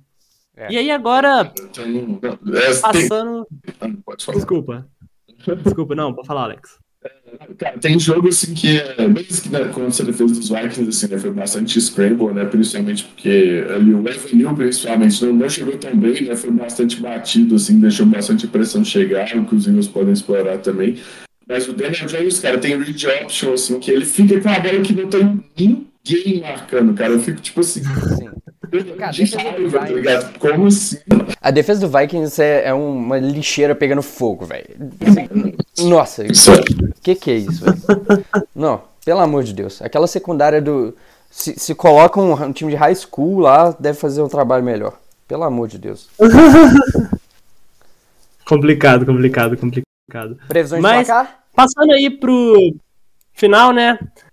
Lima, começando por você, como que você acha que vai ficar esse jogo, né? Esse placar do jogo? Eu acho que vai ser um jogo mais próximo do que é, do que a gente imagina. Obviamente é um mismatch muito grande pro Giants, é, principalmente o ataque do Eagles contra a defesa do Giants, mas eu acho que é, o, o, Giants tem a capacidade é, intelectual e de disciplina para manter um jogo próximo. É, eu acho que a minha previsão é 30 a 23 para o Eagles. Muito é. bom. E você, Alex? Bom, cara, o meu maior medo desse jogo é os Eagles perderem para eles mesmos, sabe? Eu acho que o principal adversário dos Eagles é ele próprio, né? Com essa questão de turnover, etc.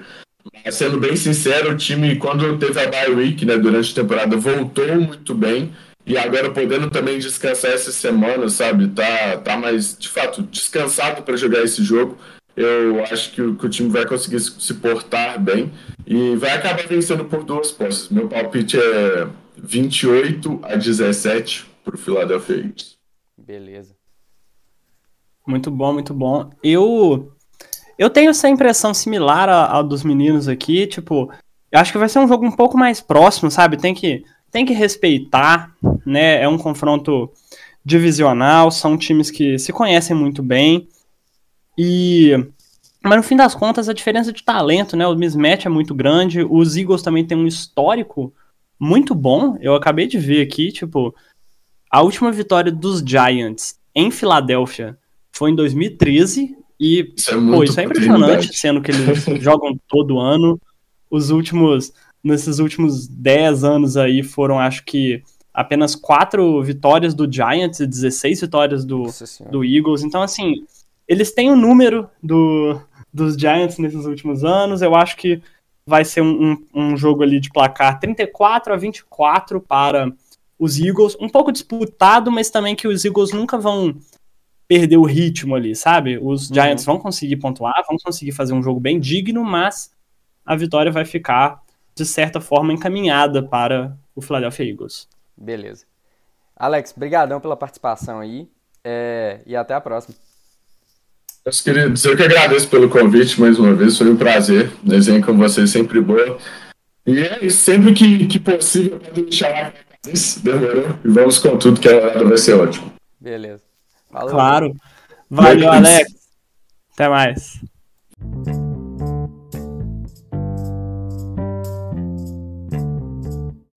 Passando aqui agora para talvez o confronto mais esperado desse divisional desse, desse ano, né? Entre todos os fãs da, da NFL e também aqui, especialmente nesse podcast, né?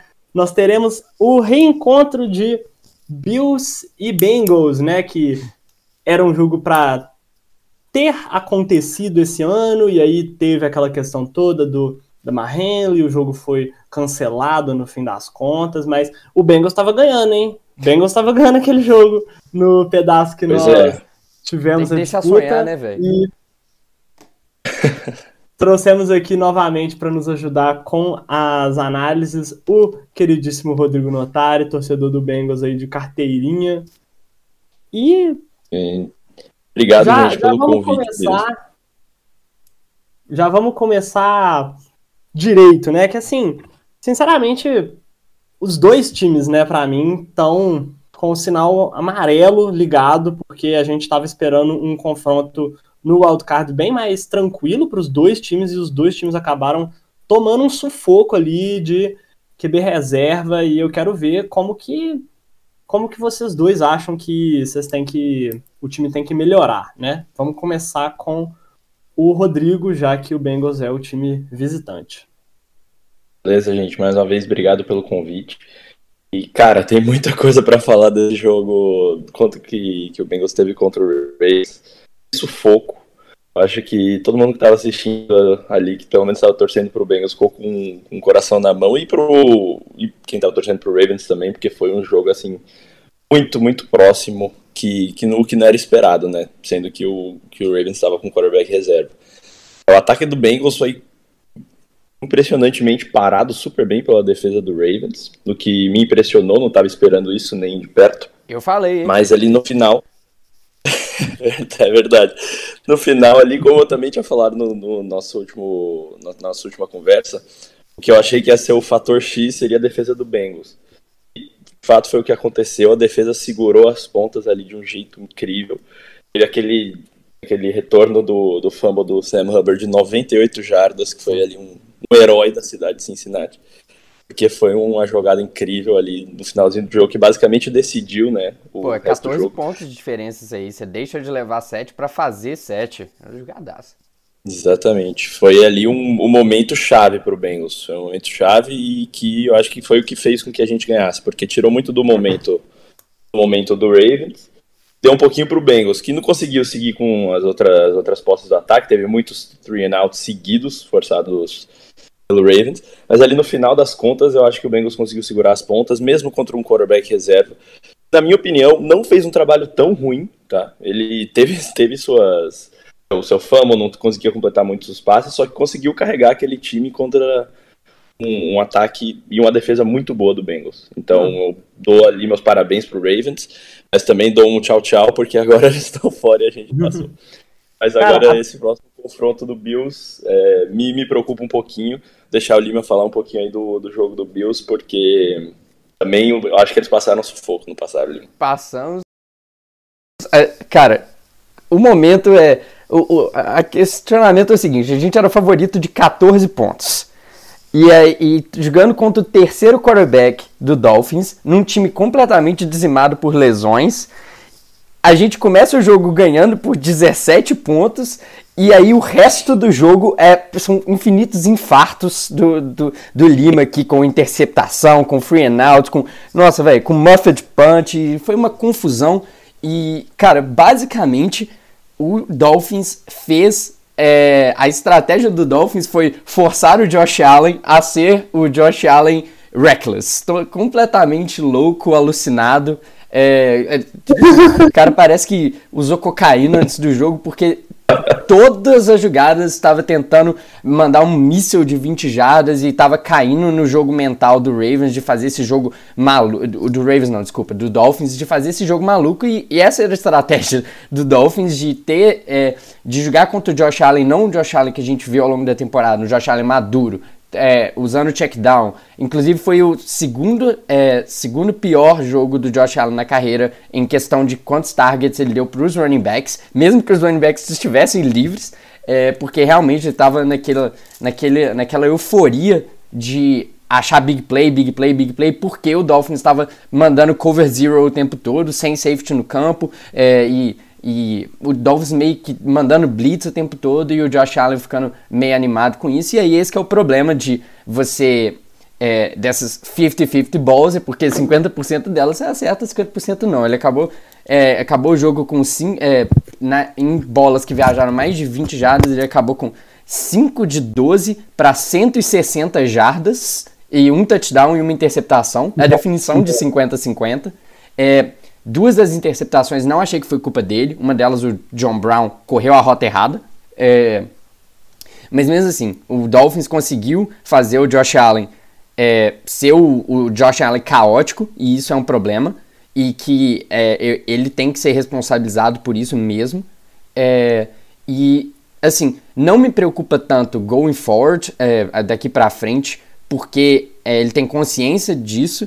É, e, tipo assim, me deu um pequeno infarto, mas agora nada do que está no passado importa. O importante é agora focar na, nesse confronto que está pela frente e ser mais consciente e voltar a ser o Josh Allen que a gente viu durante essa temporada, que é sabendo jogar meticulosamente, sabendo é, levar a bola até a end zone devagar e sempre, é, quando a não ficar caindo no jogo da defesa. Comentando alguns pontos aqui, né? O, para fazer uma analogia, né? Os Dolphins meio que conseguiram ativar o, o modo é, menino Josh Allen, né? Sim. Esse ano o Josh Allen é, veio tendo uma progressão, né? A gente já pode é, comentar muito de adulto Josh Allen, mas nesse confronto de wildcard, o menino Josh Allen voltou querendo toda hora a big play, querendo ser o herói, né? O, o Josh Allen tinha muito esse complexo de super-herói, digamos assim, e isso foi algo que foi muito bem é, ajustado pelos Bills, porque isso não é ruim. O ruim é, é, tentar ser o herói o tempo inteiro. Sim. Isso foi muito bem ajustado pelo, pela equipe técnica do, dos Bills nesse ano. E, é, pô, do lado do, do Baltimore, né, tipo, cara, sinceramente, se não fosse aquela big play, né, do, do Sam Hubbard, aquele retorno de fumble absurdo ali, pô, seriam 14 pontos de diferença ao invés de ficar 24 a 17 Bengals, ia ser 24 a 17 Baltimore. E do jeito que o Tyler Huntley tava, sinceramente, tava cozinhando aquele jogo, tava jogando bem conscientemente, o, o time do Bengals com muitas dificuldades no ataque, assim, daria para sonhar, cara. Eu acho que o Ravens ficou sonhando com certeza até a última bola, na minha opinião, naquele jogo. Maior erro do, do, do Baltimore, né, foi do Jim Harbaugh de depois daquela first down, não ter chamado um. não ter pedido um tempo, né? Porque acabou deixando Baltimore com apenas 30 segundos no relógio, forçando passes, aí depois teve uma falsa start, e aí acabou fazendo aquela situação, né, de ter segunda para 20, terceira para 20, quarta para 20, e isso forçando o time a passar muito com a bola, que não era algo que eles estavam fazendo muito o jogo todo, né? Tava tendo umas bolas boas pro Mark Andrews, mas enfim, é, se tivesse aquele timeout, eu acho que o Ravens podia sonhar, podia fazer uma corridinha e a gente teria um overtime, ia ser bem interessante aquele jogo, sinceramente. Foram dois jogos que os favoritos passaram muito sufoco, mas no final das contas ganharam. Agora são águas passadas e a gente começa é com o ataque do Bills, né? Ataque do Bills contra a defesa do Bengals. O que, que vocês têm a me dizer sobre? Tá, eu vou começar então e eu vou falar que eu estou preocupado pela defesa do, do Bengals. É, eu acho que. é, não, sendo bem sincero mesmo, eu acho que um dos maiores problemas que é, a defesa. Da, dentro das unidades do Bengals, a, a, o maior problema que eles têm é o grupo de cornerbacks. É, Eli Apple, não dá. É difícil, né? Com o Eli Apple. É, e eu acho que o Bills vai saber explorar muito bem esse grupo de cornerbacks. Então vai passar muito por é, forçar esses, colocar esses cornerbacks em ilhas é, e tentar manipular os safeties de forma a deixar alguém em marcação individual. E eu acho que de novo a gente vai ter muitas big plays é, e o Josh Allen vai ter que ser consciente o suficiente para escolher as horas de achar essas big plays, mas eu tenho convicção de que elas vão estar tá lá. O time do Bengals, essa é uma defesa que eu falei no último jogo, mas que é uma defesa muito disciplinada, é uma defesa que não cede jardas após a recepção.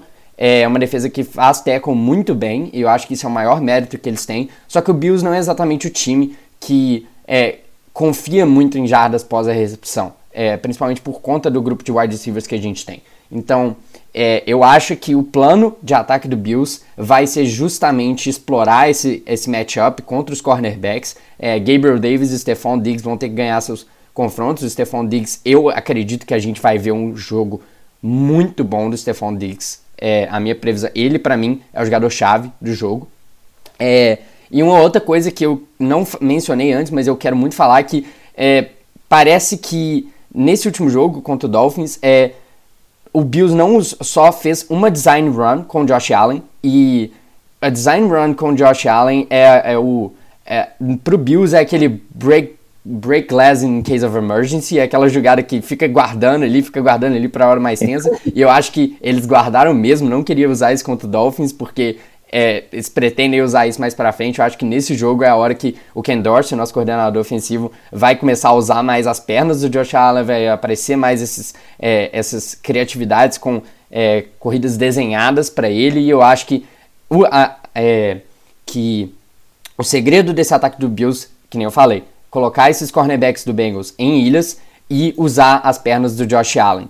É, eu acho que esse é o segredo do jogo. Pro lado do Bengals, eu acho que principalmente os safeties entram, o Jesse Bates entra muito nessa questão de não é, de saber muito bem onde se posicionar, é, não deixar o Bills é, completar esses passes longos, então se manter em cover two, é, colocar dois é, safeties no fundo do campo, colocar esse é, teto em cima do, da, contra esse ataque do Bills. Eu acho que é principalmente isso. E, com certeza, né, que foi muito o que o Dolphins fez muito bem e que tem que fazer contra o Bills é explorar essa linha ofensiva que é bem deficiente. Principalmente é, é, é, o nosso right tackle. Eu acho que é a, o ponto mais fraco que a gente tem é, na nossa defesa, é, na nossa linha ofensiva. E eu acho que saber explorar isso. E o, o Bengals é um time que é excelente em fazer um game plan defensivo para cada jogo. Eu acho que o segredo do Bengals para a defesa do Bengals para esse jogo é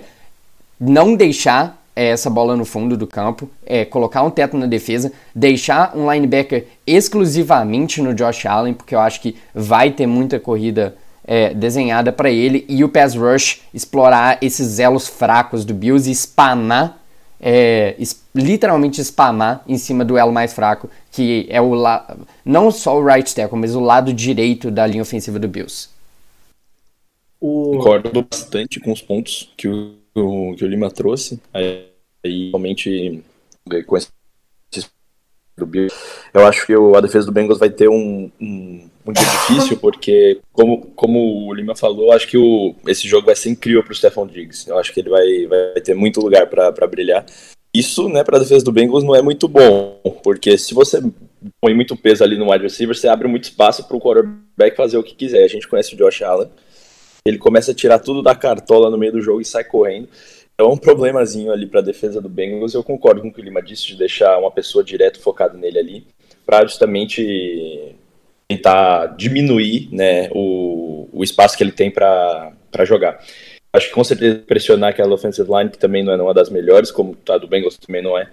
Mas eu acredito que, que a defesa do Bengals está tá bem preparada para esse jogo. Só quem não tá é o Eli Apple, e prefiro não uhum. comentar muito sobre ele, porque concordemos que ele não é o melhor.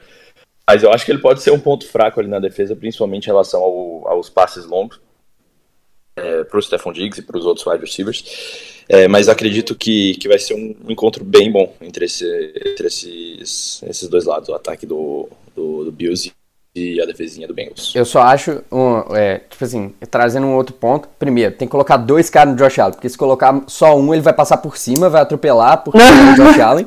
E é, o segundo ponto, eu acho que, tipo assim, o que o Bills deve fazer muito é é, abrir o ataque, fazer spread out, é para forçar, ter mais espaço no campo, então forçar o Bengals a colocar mais defensive backs, é, personagens mais leves no campo, é, para forçar esses confrontos individuais. Então acho que o Bills vai abrir muito ataque, a gente vai ver muitas formações com três, é, a gente chama spread, né, e empty, o Josh Allen empty, sem running back protegendo, e, e aí criar espaço no campo e eu acho que o ataque do Bills vai passar muito por isso também.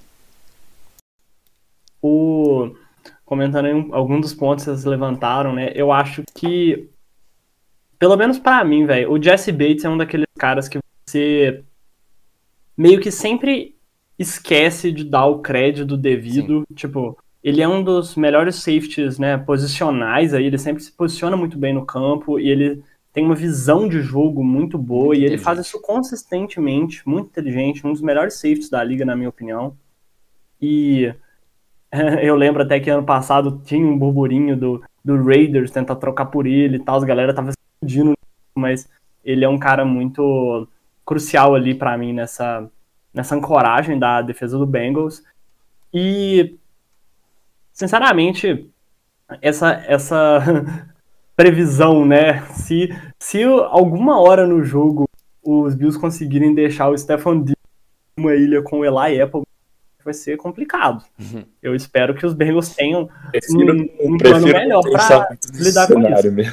O negócio é, é a, a, grande questão é, beleza, se você vai faz, ficar fazendo double team no Stephon Diggs o tempo inteiro, e isso é uma possibilidade, obviamente, tipo assim, obviamente isso é uma possibilidade, mas aí esses são os jogos que o Gabriel Davis aparece, aí é, é, é pick poison, uhum. mano, você vai querer ter um daqueles jogos que, tipo assim, o Gabriel Davis é o cara que aparece, vai ficar double coverage no Diggs, e aí aparece muito Gabriel Davis, ou você vai confiar no, em não ficar fazendo double team no Diggs e, e, sustentar a defesa e acreditar que seu pass rush consegue chegar lá a tempo. O problema é que, tipo assim, depende muito mais do Josh Allen do que de saber mitigar essa pressão do que exatamente, é, assim, tem hora que não tem, não tem como a defesa.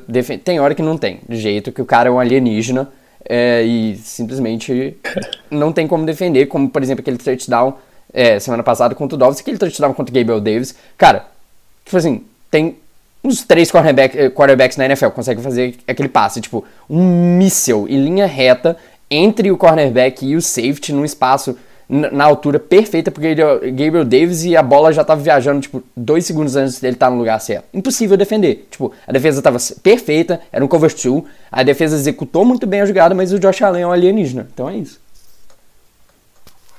Outro, outro fator bem interessante do, do ataque do Bills, que eu acho, é o Cole Beasley, velho. Uhum. Ele não é o maior astro, mas, mano, ele sempre aparece nas horas certas. Desde Sim. que ele tá no. Desde o do tempo dele no Dallas, ele faz as recepções, ele jogou bem também contra o, contra o Dolphins. Eu acredito, meu, que ele que vai ser uma pulguinha, uma pedrinha no nosso sapato. Sim. Bengals. E passando aqui agora, né, o outro lado da moeda agora, o, um ataque dos dos Bengals que vem de um jogo não muito brilhante contra uma defesa dos Bills que, pô, pode falar que também não veio de um jogo brilhante, tomar 31 pontos é difícil, né? Então, é, gostaria também da sua da ajuda de vocês para dizer como é que vai ser esse confronto, principalmente na questão, né, do do como o Bills vai lidar com o Jamar Chase e a, o trio, né, de recebedores do Bengals junto com a ameaça sempre constante ali do Joe Mixon no jogo corrido. Cara, é, o, Rodrigo, você me permite. Você quer começar ou você me permite começar?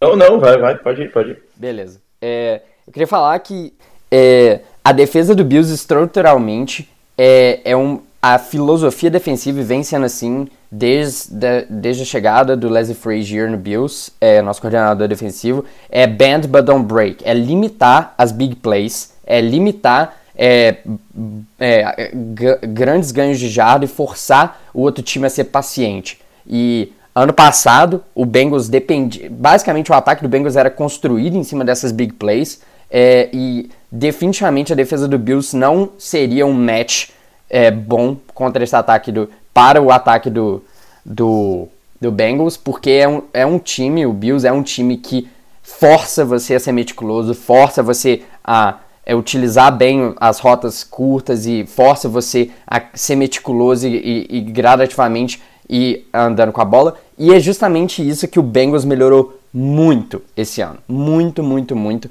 Deixou de ser um ataque que depende dessa big play e o Joe Burrow vem sendo o processador mais rápido. É, tipo assim, Joe Burrow contra Intel, eu acho que o Joe Burrow ganha porque a forma como ele vem processando pré e pós-snap, principalmente a antecipação que ele tem, é, a um momento que ele está sendo muito mais maduro na hora de decidir é, é, jogar essas bolas mais longas e sendo e lendo muito bem a defesa. Ele, cara, o Joe Burrow é sensacional, ele ganha com a cabeça dele, ele ganha com a maturidade que ele tem no jogo e a habilidade dele de manipular o pocket. E eu acho que esse vai ser um dos jogos que a gente vai ver o Joe Burrow ser muito inteligente com a bola. Eu acho que o Joe Mixon vai ser um elemento crucial é, para o jogo. O Joe Mixon e o Pirine, de certa maneira também, nos momentos que ele entrar, recebendo a bola. É, o Bills tem essa é, fraqueza, não só contra o jogo corrido, mas contra os running backs de forma geral, mesmo que a gente tenha um grupo de. Um grupo de linebackers muito bom, mas o Bills tem problemas porque é um time que marca muita zona e marca muito soft zone para limitar esse big play, então abre muito espaço ali é, na zona intermediária e que, os times que sabem explorar isso conseguem ter drives longas, gastar relógio e, for, e assim, se você for paciente o suficiente, não cometer erro, é, não é que a defesa do Bills não vai ser um desafio, mas a forma de atacar a defesa do Bills é você ser paciente. Então, eu acho que vai ser um jogo muito bom do Tyler Boyd. É, o Bills tem um pouco de dificuldade contra esses slot players. Eu acho que a chave do jogo vai ser o, o o, o Tyler Boyd e no caso do envolvimento do Jamar Chase especificamente, eu acho que se a gente, a gente vai ver ele afetar muito o jogo, mas com a habilidade absurda dele de criar jardas após a recepção, de fazer dois, três caras perderem um teco. É impressionante. Toda vez que o Jamar Chase encosta na bola, parece que ele, ele tem um, um, o pé dele consegue girar 360 graus, sabe? E aí ele consegue mudar de direção na hora que ele recebe a bola, que é uma coisa impressionante. O equilíbrio dele, o controle corporal é incrível. E criar jadas após recepção é isso. É, eu acho que o segredo para a defesa do Bills nesse jogo vai ser, novamente, utilizar é, o Matt Milano, um, um, dos meus jogadores favoritos de assistir jogar, é, de fazer ele ocupar espaço ali na intermediária e o Bills é muito bom em colocar esse, esse cap no fundo do campo, então fazer o que a gente faz melhor, mas passa muito pelo Matt Milanos é, tá, e o Tremaine Edmonds, os dois linebackers do Bills, passa muito pelos dois de povoar aquele meio do campo e não permitir é, que o, o, Joe Burrow, que vem sendo muito meticuloso, é, trabalhe ali. Então acho que a gente vai ver muitos é, muitos high-lows é, com os recebedores do Bengals. Eu acho que eles entram muito nisso. É, em explorar aquele meio do campo, em, força, em forçar os safeties a jogarem mais deep ainda e explorar aquele meio, que é um pouco a meia estratégia do Dolphins, jogar.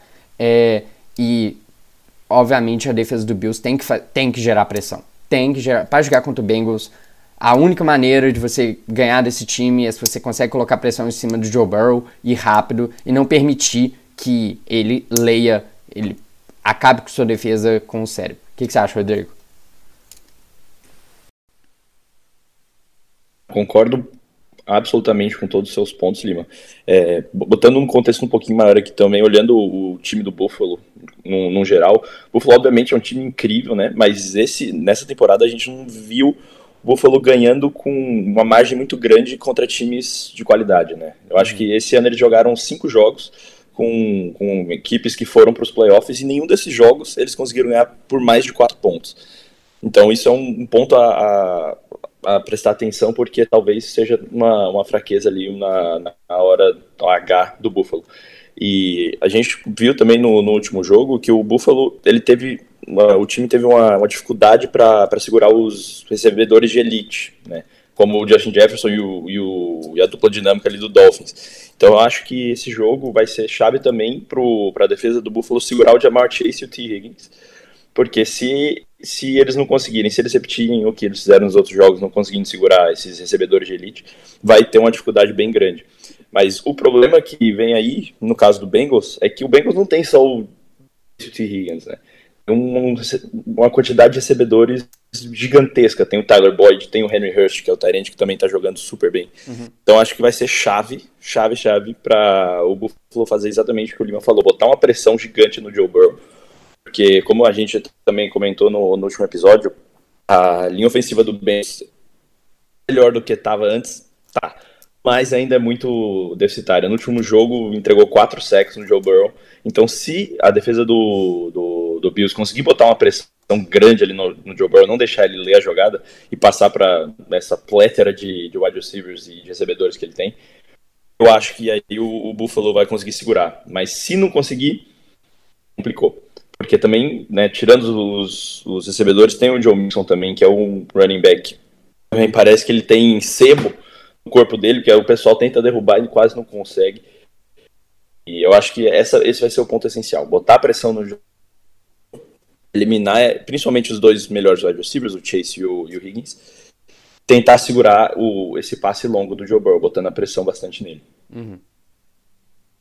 Cara, eu, eu só vou ter que comentar aqui que o, o Joe Burrow processar melhor que o Intel me, me pegou muito desprevenido, cara. Isso foi, Achei assim. Muito... Incrível. Tem que botar isso aí numa quote. Lima Arthur. Isso, exatamente. Fazer, fazer aquelas fotos preto e branca, tá ligado? Só da cara dele e botar a legenda embaixo. Ai, ai. Vou, vou, vou, postar, vou postar isso quando eu for divulgar o podcast. Com certeza.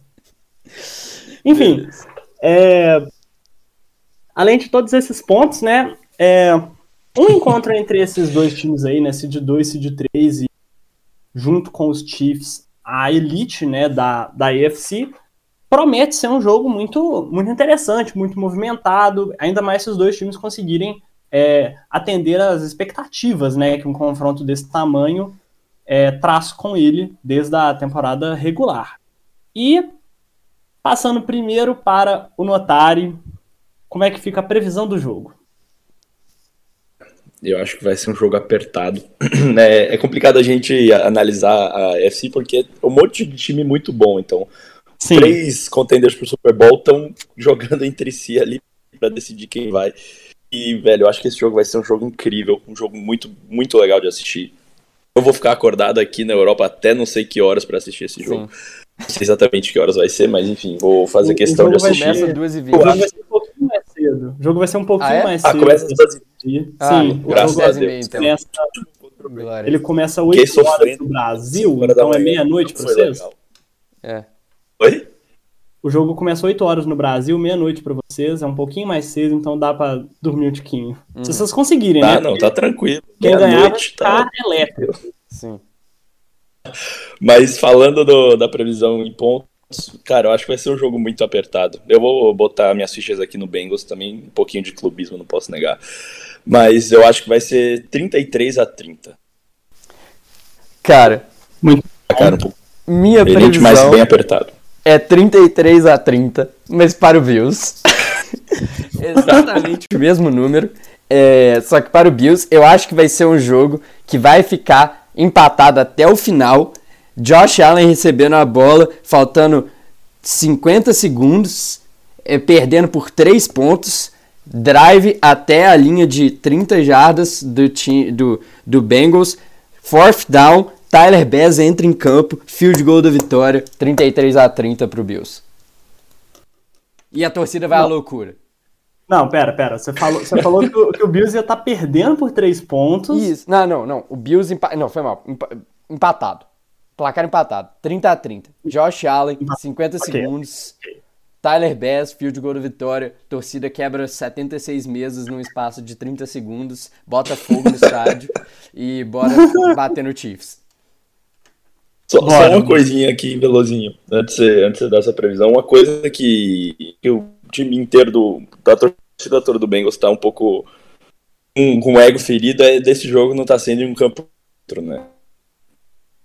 E a, a, a torcida do, do, do, Buffalo vai botar uma pressão complicada aí na, no time do Bengals. Se Deus quiser o que o falou, não Deus vai quebrar a mesa e a torcida do Ai, ai. Cara, eu tenho. Eu tô com expectativas muito similares. Sem clubismo. E não é clubismo, né? Achar que o Bengals ganha, sinceramente. É um jogo que pode ir pra qualquer lado. É um jogo extremamente equilibrado. Tem tudo para ser um jogão. E, ainda mais se as nossas expectativas, né, forem é, corroboradas. Eu tô querendo um jogo um pouquinho mais emocionante. Eu vou apostar num 34 a 31 pro Bills no overtime. Eu quero ver vocês dormindo aí bem tarde, mas tem tudo para ser um jogão. Espero que nenhum de vocês dois morra de infarto, mas é, vai ser emocionante. Como é que fica 34 a 31 no overtime? Ué, fica 31 a 31 no tempo Gol, normal. Posse. Ah, Os não, Bengals ah, não, a bola, por exemplo. Sequelei, sequelei, sequelei. Tá, tá certo. Enfim, enfim. E acho que é isso então, galera.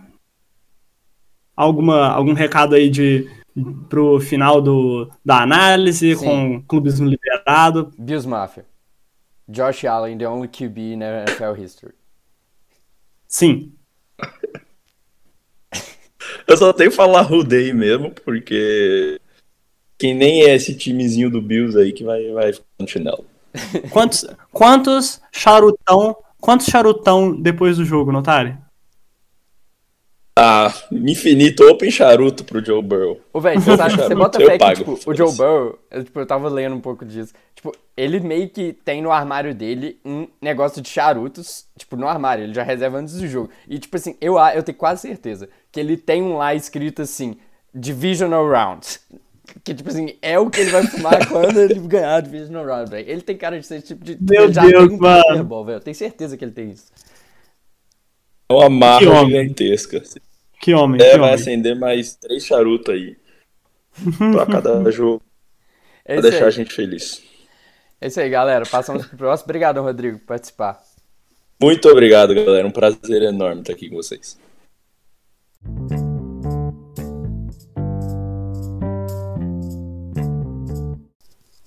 Continuando aqui nas nossas análises do divisional, talvez um dos jogos mais técnicos e um dos jogos mais interessantes também de, de assistir, nós teremos um confronto aqui entre o Cowboys e o Niners, né, antigos rivais aí da NFL que protagonizaram várias cenas icônicas nos anos 80 e 90 e é, os dois times chegam, né, para essa para essa partida com força total, mas meio que com uma filosofia diferente, assim, tá bem, tá bem interessante, né? E para nos ajudar com esse confronto, nós trouxemos de volta nosso amigo Francisco. Eu falei, Fran, tudo bem? Opa, galera, salve. Obrigado novamente por me chamarem. Acho que foi por causa que eu acertei o resultado da, da última partida, mesmo ficando muito em dúvida. Então, assim, não, realmente esse cara ele sabe de NFL, kkk, então eu vou chamar ele de volta. Também, ah, tá o, o, pai gabaritou semana passada, né? Gabaritou, exatamente. Não, e, e, antes de a gente passar, só queria mandar mensagem aqui pro nosso amigo César, né, também que foi um, um é, convidado né, na última semana, torcedor do Vikings, né, sofredor, e fiquei sabendo, né, que ele falou coisas muito absurdas no, durante o a participação dele no, no podcast. Eu só queria dizer uma coisa para ele. César, se você está nos ouvindo aqui agora, o time do. É, o Packers, né? Pode até me decepcionar, mas o Vikings nunca me decepcionou. Beleza? Um grande abraço. Ai, ai, ai. Enfim, é, o, o, minha take, né, para pro Cowboys e Buccaneers da semana passada fez, me fez ficar parecendo um palhaço, né? Só não foi pior do que o Brett Maher, né? Do que o papel de palhaço que o Brett Maher passou. Mas, enfim, vamos começar um pouco sobre o Cowboys mesmo, né? É o time visitante e teve a vitória mais impressionante, na minha opinião, da rodada de wildcard, né, Leon? Cara, é só comentar que o Cowboys chegou com muitas dúvidas é, para a semana passada. É, chegou com um, um, final de temporada um pouco instável, mas provou para todo mundo que eles conseguem se encontrar novamente. E o Dak Prescott tendo o melhor jogo de sua carreira. É, sim. tendo depois, sim. assim, já tem muitos anos de experiência, é um cara que é muito competente. Para mim, é um dos melhores quarterbacks da NFL. É, e mostrou exatamente do que ele é capaz, a capacidade dele incrível, é sensacional de ler a defesa pré-snap, ajustar a proteção, ajustar a jogada, chamar os árbitros e ter dar uma aula, uma verdadeira aula de entender a situação do jogo, de entender a estrutura defensiva. E é sim um dos quarterbacks mais cerebrais que tem na NFL, na sua capacidade, principalmente pré-snap, de processamento, e ele mostrou isso essa semana. É, não só é, nos, é, na forma de, obviamente, completando passes e, e é, efetivamente lançando a bola e acumulando estatística, como também para quem assiste o jogo e presta um pouco mais atenção no que ele faz antes de, de fato, a jogada iniciar, a forma como ele lê, é, foi realmente muito impressionante. Ele parecia que estava 100% do tempo com o controle do jogo, sabendo que o Bucks ia fazer e não, desde o início não foi, não chegou em nenhum momento a ser uma disputa. Isso fala muito, muito bem é, da, da, equipe técnica de Dallas, né? É, o coordenador ofensivo deles conseguiu é, elaborar um gameplay perfeito e novamente a gente viu o Dallas aí amassando, sem falar que eu vi finalmente meu queridíssimo Micah Parsons, eu falei que eu falei com vocês de que ele ia ser a chave do jogo e que Dallas estava segurando ele na segunda metade do, do, do torneio, esse final do, da temporada regular, e agora a gente viu ele solto jogando e o tanto que esse cara afeta o jogo. Todas as os snaps é impressionante a capacidade dele de controle corporal, de utilizar os, a velocidade de explosão e a capacidade física dele. É simplesmente incrível, é um cara que eu sou fã demais é, como jogador, ele é muito, muito bom. E eu queria falar que Dallas também, finalmente, depois de muitas semanas, assim, é, realmente sofrendo para encontrar é, a melhor receita de linha ofensiva e a melhor receita para distribuição dos seus cornerbacks, finalmente eles encontraram e parece que vão manter a combinação de linha ofensiva que funcionou muito bem essa última semana. É, com, onde utilizar seus jogadores, porque eles estão lidando com muitas lesões, mas e aí eles tiveram que fazer essa reformulação, finalmente encontraram a receita certa e também encontraram uma receita para o segundo cornerback. O que eles fizeram foi pegar o, o cornerback que eles estavam utilizando de slot corner, é, colocar ele outside, que era onde eles estavam até trazendo é, o Xavier Rhodes para fazer esse papel no meio da rua. Trouxeram ele, mas acabaram que não utilizaram, colocaram o slot corner no outside, funcionou muito bem. aí trouxeram mais um safety para ser para guardar ali o slot, o que foi finalmente a receita certa, funcionou muito bem. A gente viu o ataque do Bucks simplesmente não funcionando, não que que tivesse sendo não um ataque que funcionando, funcionando muito né? de qualquer maneira, mas mesmo assim a defesa de Dallas mostrou do que é capaz, o ataque de Dallas mostrou é capaz e chega mais motivado do que nunca para esse jogo contra São Francisco. Sim, sim. O o Dak Prescott, né, entrando aqui um pouco nesse ponto rapidinho também, ele é o quarterback mais experiente e mais velho que sobrou nesses playoffs. Ele já tem 29 anos, mas mesmo assim é novo e é, ele, na minha opinião, sempre foi um bom QB na liga. Ele era um cara que, ainda mais quando tava aquela, aquela discussão, será que você renova com o deck ou não? E, tipo, a gente chegou a comentar que você, a gente só tinha essa discussão porque ele jogava nos Cowboys. Se ele jogasse nos Titans, por exemplo, ele já tinha o contrato renovado mais cedo. Ele é um excelente jogador e eu gosto muito dele também. No episódio passado, eu devo ter falado algumas coisas ali, mas é, isso porque ele estava numa fase muito ruim, estava sendo interceptado todo jogo. E eu achei que isso poderia fazer a diferença no, no mental, né? Contra o Gold, querendo ou não. Mas ele conseguiu controlar isso muito bem e conseguiu jogar muito bem. Foi o melhor jogo da carreira dele, se bobear. E é, vem para essa partida contra os 49ers muito motivado e muito preparado, né, para enfrentar a equipe de São Francisco. É, justamente, eu acho que também o deck ele precisava se provar, né, na questão dos playoffs, porque ele já teve aparições, né, nos playoffs anteriormente, acho que 2019 Uma vitória e... playoff contra, é... o, contra Seattle, o jogo horroroso de Seattle na época. E foi mais ou menos por isso, né? Acho que foi a única vitória que ele teve nos playoffs já com outras aparições. Então assim, ele precisava se provar e mostrar, né, que. mostrar serviço, né? Falar assim, não, eu sou assim um quarterback que é acima da média e mesmo e, que seja né, na temporada regular, mas também nos playoffs, né? Porque isso uhum. faz a diferença também, né? Você tem um quarterback tem essa motivação, que tenha essa, essa precisão, é, essa efetividade nos playoffs também. Então acho que era um jogo para ele se mostrar e ele acabou com, é, fazendo isso de maneira é, de maneira espetacular, né? Foi, teve um rating perfeito, né? Sim. De 143. Quatro touchdowns. É, e a, mostrando que, que realmente se encaixar o ataque do Cowboys é realmente muito bom com ele. Uhum. Sim, sim. E a gente já, já pode passar um pouco para o jogo, Lima? Eu acho que a gente tem que falar que... de São Francisco também, né? É outro, eu queria passar um pouquinho do jogo passado.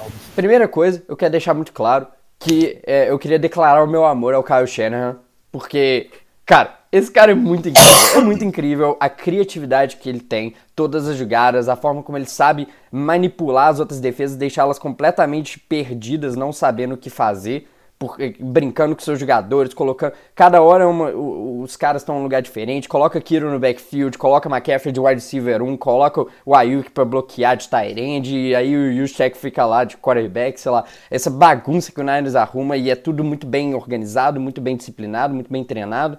E, cara, um, simplesmente uma aula, uma aula de sa saber maximizar cada toque na bola de seus jogadores. O Niners teve uma média de mais de 10 jardas após a recepção por recepção no jogo.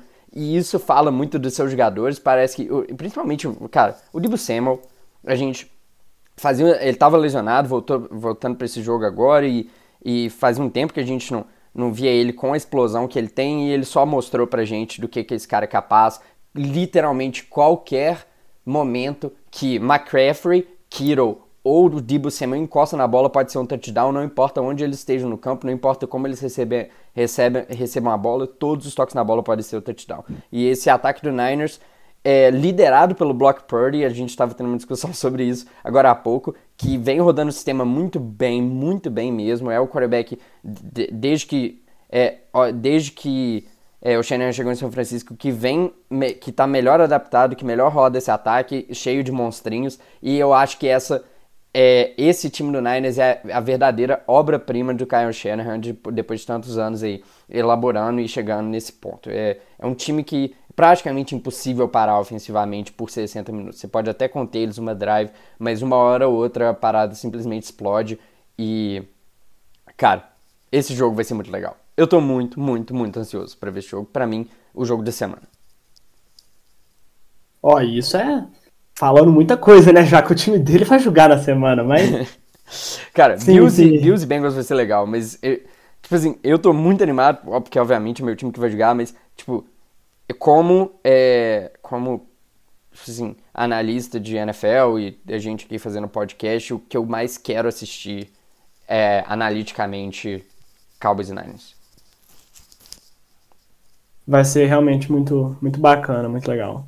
E entrando, né, agora sim, no jogo dessa semana, né, nós teremos primeiro o ataque do Cowboys, né? O ataque do Cowboys que está sendo liderado muito bem pelo Dak Prescott, Dak Prescott jogando muito bem e é, tem uma questão até bem interessante no jogo corrido, eu acabei de perceber a diferença absurda que existe entre o Tony Pollard Sim. e o Ezekiel Elliott. Sim. Você pega nesse jogo contra os Bucks, eles tiveram um número de carregadas muito semelhante, foram 15 pro Pollard, 13 pro, pro Zeke. O Pollard teve 77 jardas, o Zeke teve 27. Sim. É e eu não sei porquê que é. o Zeke tá tendo 13 carregados. Eu não sei porquê. Tipo assim, o, o que tá acontecendo? Ele tem um contrato. Ele tem um contrato. Cara, agora é playoff, velho. Ninguém liga pra contrato, não. Cara, eu, eu, Mas eu também uma coisa. Mas também uma coisa que. Não sei se você. É, é, obviamente vocês viram o jogo, mas. Acho que o Cowboys também gosta de usar um sistema. O seguinte para seus running backs. O Pollard ele gosta de correr muito mais pelas laterais. E o, o Elliott para fazer aquela corrida central, né? Aquela corrida de pequenos ganhos de jarda, mas tem aquele aquela carregada forte para você ter uma jarda após o contato. Mesmo assim, então, eu acho que não, Francisco. Eu acho que é porque o Zeke não tem velocidade suficiente para chegar na lateral. Aí a jogada nem chega. Não, então, por, por, isso que eles, por isso que eles fazem isso. Por isso que o Zeke, eles, eles, eles jogam o Zeke para correr é, no centro né, da, da linha. E o Pollard, com toda a é, o, velocidade dele, né, e por ser muito mais atlético, ele consegue pegar, ganhar aquelas jardas pelas laterais. Mas, Mas obviamente, assim, não, é, não defendendo não defendendo o Zeke, falando que ele é melhor que o Pod, mas eu acho que o, o game plan do, do Cowboys nessa, é, no, para o corpo de running backs dele é esse, mais ou menos. Que eu tenho visto. Por isso que é, é por isso que tem um motivo do Zeke não, é, ter menos jardas, average jardas, mas mesmo assim considero o, o Pollard como running back um deles, sem nenhuma dúvida. Eu acho que o Pollard pode ser usado também nas situações de short yardage. Eu acho que, não estou dizendo que devia completamente retirar o Zeke, mas eu acho que 13 toques na bola tá demais. Eu acho que pode ser 7. E aí dá 22, 23 pro Pollard. E eu acho que o, o, time de Dallas em absolutamente qualquer situação é muito mais perigoso, muito mais explosivo e muito mais imprevisível quando o Pollard está em campo. Eu acho que o Kellen Moore tem que realmente cortar a onda e deixar o Zeke no banco mesmo. É uma, é uma, é boa. Talvez. Tá. E, enfim, como esse ataque chega para o jogo contra o San Francisco 49ers? O que que o deck e o que que o time do Cowboys vão ter que fazer para tentar é, impedir né, essa defesa dos Niners de controlar um pouco o jogo também, né? Sim. A defesa dos Niners é a melhor defesa da NFL. É, e isso fala também do, sobre, do jogador defensivo do ano para mim, Nick Bosa. A gente vai ter o privilégio essa semana de assistir um lado Nick Bosa e do outro Micah Parsons. Simplesmente incrível esse jogo. Mas é, essa defesa do Niners, cara, é, é a forma como eles é, comprimem espaço no campo e não dão nenhum minuto para você respirar é muito cansativo de jogar. E é, eles tem esse firepower muito grande ali na, na defensive line, a forma como eles conseguem sacar o quarterback, mas também a forma como os, os linebackers, eu falo muito disso, né? A forma como eles conseguem preencher o meio do campo e a forma como a secundária é muito disciplinada, sabe o que fazer joga de forma física e agressiva. Cara, muito difícil de jogar contra essa defesa e eu acho que hum, pro é, Dallas o game plan tem que passar pelo jogo corrido. Tem que passar, tem que arrumar forma de correr com a bola, tem que arrumar formas de controlar o tempo, contro controlar o relógio, tirar o ataque do Niners do campo. Então, passa muito por é, essa linha ofensiva que agora encontrou um pouco mais sua solução. É, saber é, comunicar muito bem, tem que saber comunicar muito bem, porque São Francisco gosta de brincar um pouco com, seus, é, com os membros da defensive line, de colocar o Boza para ir para o meio do campo e, e, e, fazer um shift de, é, com seus é, defensive linemen, de é, trocar eles de posição. Então, acho que comunicação é completamente essencial. Eu acho que é, o segredo desse ataque do Cowboys vai passar pelo quão bem essa linha ofensiva consegue comunicar e fazer trocas e abrir espaço para o jogo corrido. É por isso que eu estava falando do Tony Pollard. Eu acho que achar jogadas explosivas com ele, correndo com a bola, é o segredo para esse jogo. Porque contra o 49ers, é, você tem que controlar o relógio, você tem que ser meticuloso e você não pode cometer erros. Essa defesa vai comprimir espaço, comprimir espaço e forçar você a tomar uma decisão precipitada porque você tá há 30 minutos levando porrada, é, não achando, não encontrando recebedores de forma fácil, não conseguindo é, é, achar jogadas explosivas e eles forçam você a, de uma hora ou outra, eles surpreendem com é, um takeaway. Então, Dallas, cuidar da bola é completamente essencial se for se manter nesse jogo. E, eu, e passa muito pelo Dak Prescott, dele dar continuidade nessa no que ele fez jogo passado, que é ter controle do jogo, é ajustar as proteções, é comunicar com sua linha ofensiva, é ler essa defesa pré-snap e entender de onde, se eles vão vir com uma blitz, de onde vai vir essa blitz. É, e, cara, vai ser um jogo cerebral. Um jogo definitivamente cerebral. O Dak Prescott tem completamente responsabilidade desse ataque de ajustar é, pré-snap, de fazer os ajustes de linha ofensiva, fazer os ajustes no play call. Passa pelo. É, pelo nosso queridíssimo Tony Pollard, ser explosivo, e é, é aí que é, esse vai ser o caminho de Dallas. É, do lado de São Francisco, essa questão da defesa de São Francisco e tudo mais, cara, é o contrário. É arrumar formas de quebrar essa linha ofensiva do, do, do, do Dallas, povoar o meio do campo, obviamente é isso que eles fazem melhor. Ter, e, e assim, para mim o segredo do jogo, da defesa deles, vai ser é, é, tirar o Sid Lamb do jogo, porque Dallas tem muita dificuldade de jogar quando sua opção primária recebendo bolas, Sid Lamb no caso, é tirado do jogo. Então, tirar o Sid Lamb do jogo é absolutamente essencial, não cair nos play actions e manipulações que o Cowboy joga para cima dele, colocar ele em motion, então essa defesa do Niners vai ter que comunicar muito bem as trocas entre o Sid Lamb e tirar ele do jogo. E é, não permitir que Dallas é, controle o cronômetro, então a defesa contra o jogo corrido, eu acho que vai ser o caminho do Niners para ganhar esse jogo, do lado defensivo. O que, e... que você acha, Francisco? Olha, é, eu também acho que essa matchup entre ataque do, do Cowboys e a defesa do 49ers é realmente uma é um fator importante, é, assim, um fator decisivo é, que pode implicar né, no, no resultado do jogo, mas para mim eu vejo é, a chave do jogo sendo muito mais uma batalha entre a defesa do Dallas e o ataque do 49ers. Mas como você falou aí, também é importante que o, o Cowboys tenha essa. É, imponha né, esse, esse jogo corrido, né? Porque, que para mim né, é, vai evitar né, do ataque do, do 49ers fique em campo e obviamente ele vai dar uma certa confiança, né? Não vai colocar o, o, o Prescott naquelas situações de terceira longa em que o literalmente aí o ataque ou defesa do, do, do, do Niners solta os cachorros para cima do, do quarterback, né? Então, e obviamente vai evitar, né, que tenha é, turnovers, que é uma coisa que mesmo, os, é, mesmo o Prescott mostrou no último, no último jogo que ele, ele é muito seguro, mas ainda assim temos que lembrar na temporada regular que ele foi um quarterback com mais de 15 interceptações, né? Uhum. É, então é importante que eles não fiquem nessas situações desconfortáveis durante as campanhas deles, né? Terceiras longas, em que precisa de uma situação clara de passe, que aí manda uma blitz ou manda uma pressão para cima deles, pode acontecer tragédias, né? Então uhum. é importante que eles cadenciem isso, tenham campanhas longas e, e, a, e o fator né, para que isso aconteça, né, que ele não, não fique nessas situações, é o jogo corrido, como você falou. Uhum. O ataque do, dos Cowboys é um ataque que consegue ser muito letal, muito perigoso, muito eficiente, né, em certas jogadas. E a defesa dos Niners sabe disso.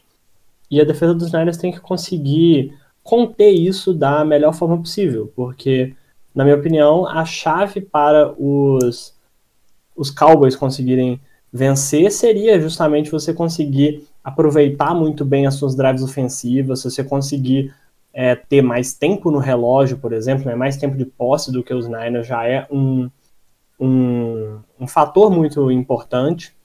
E é, tem tudo para ser bem interessante de ver como que os Cowboys vão agir ofensivamente e como que os Niners vão ficar se defendendo das ameaças diversas, né? Seja no jogo aéreo, seja no jogo corrida. É um time bem completo, bem capaz nas duas frontes né, do jogo. Sim, e eu já, já, já adianto que se Dallas não conseguir controlar o ataque, não fazer esse meticuloso, tirar a bola do ataque de São Francisco, é impossível se manter num shootout contra esse time, porque sua defesa fica cansada de ter que lidar com esses. A gente vai entrar um pouco mais no ataque do Niners daqui a pouco, mas é, quanto menos posse você der para o Niners, melhor, porque eles conseguem literalmente em todas as posses é, marcar um touchdown sem grandes dificuldades. E uma vez que esse time começa a engrenar, meu amigo.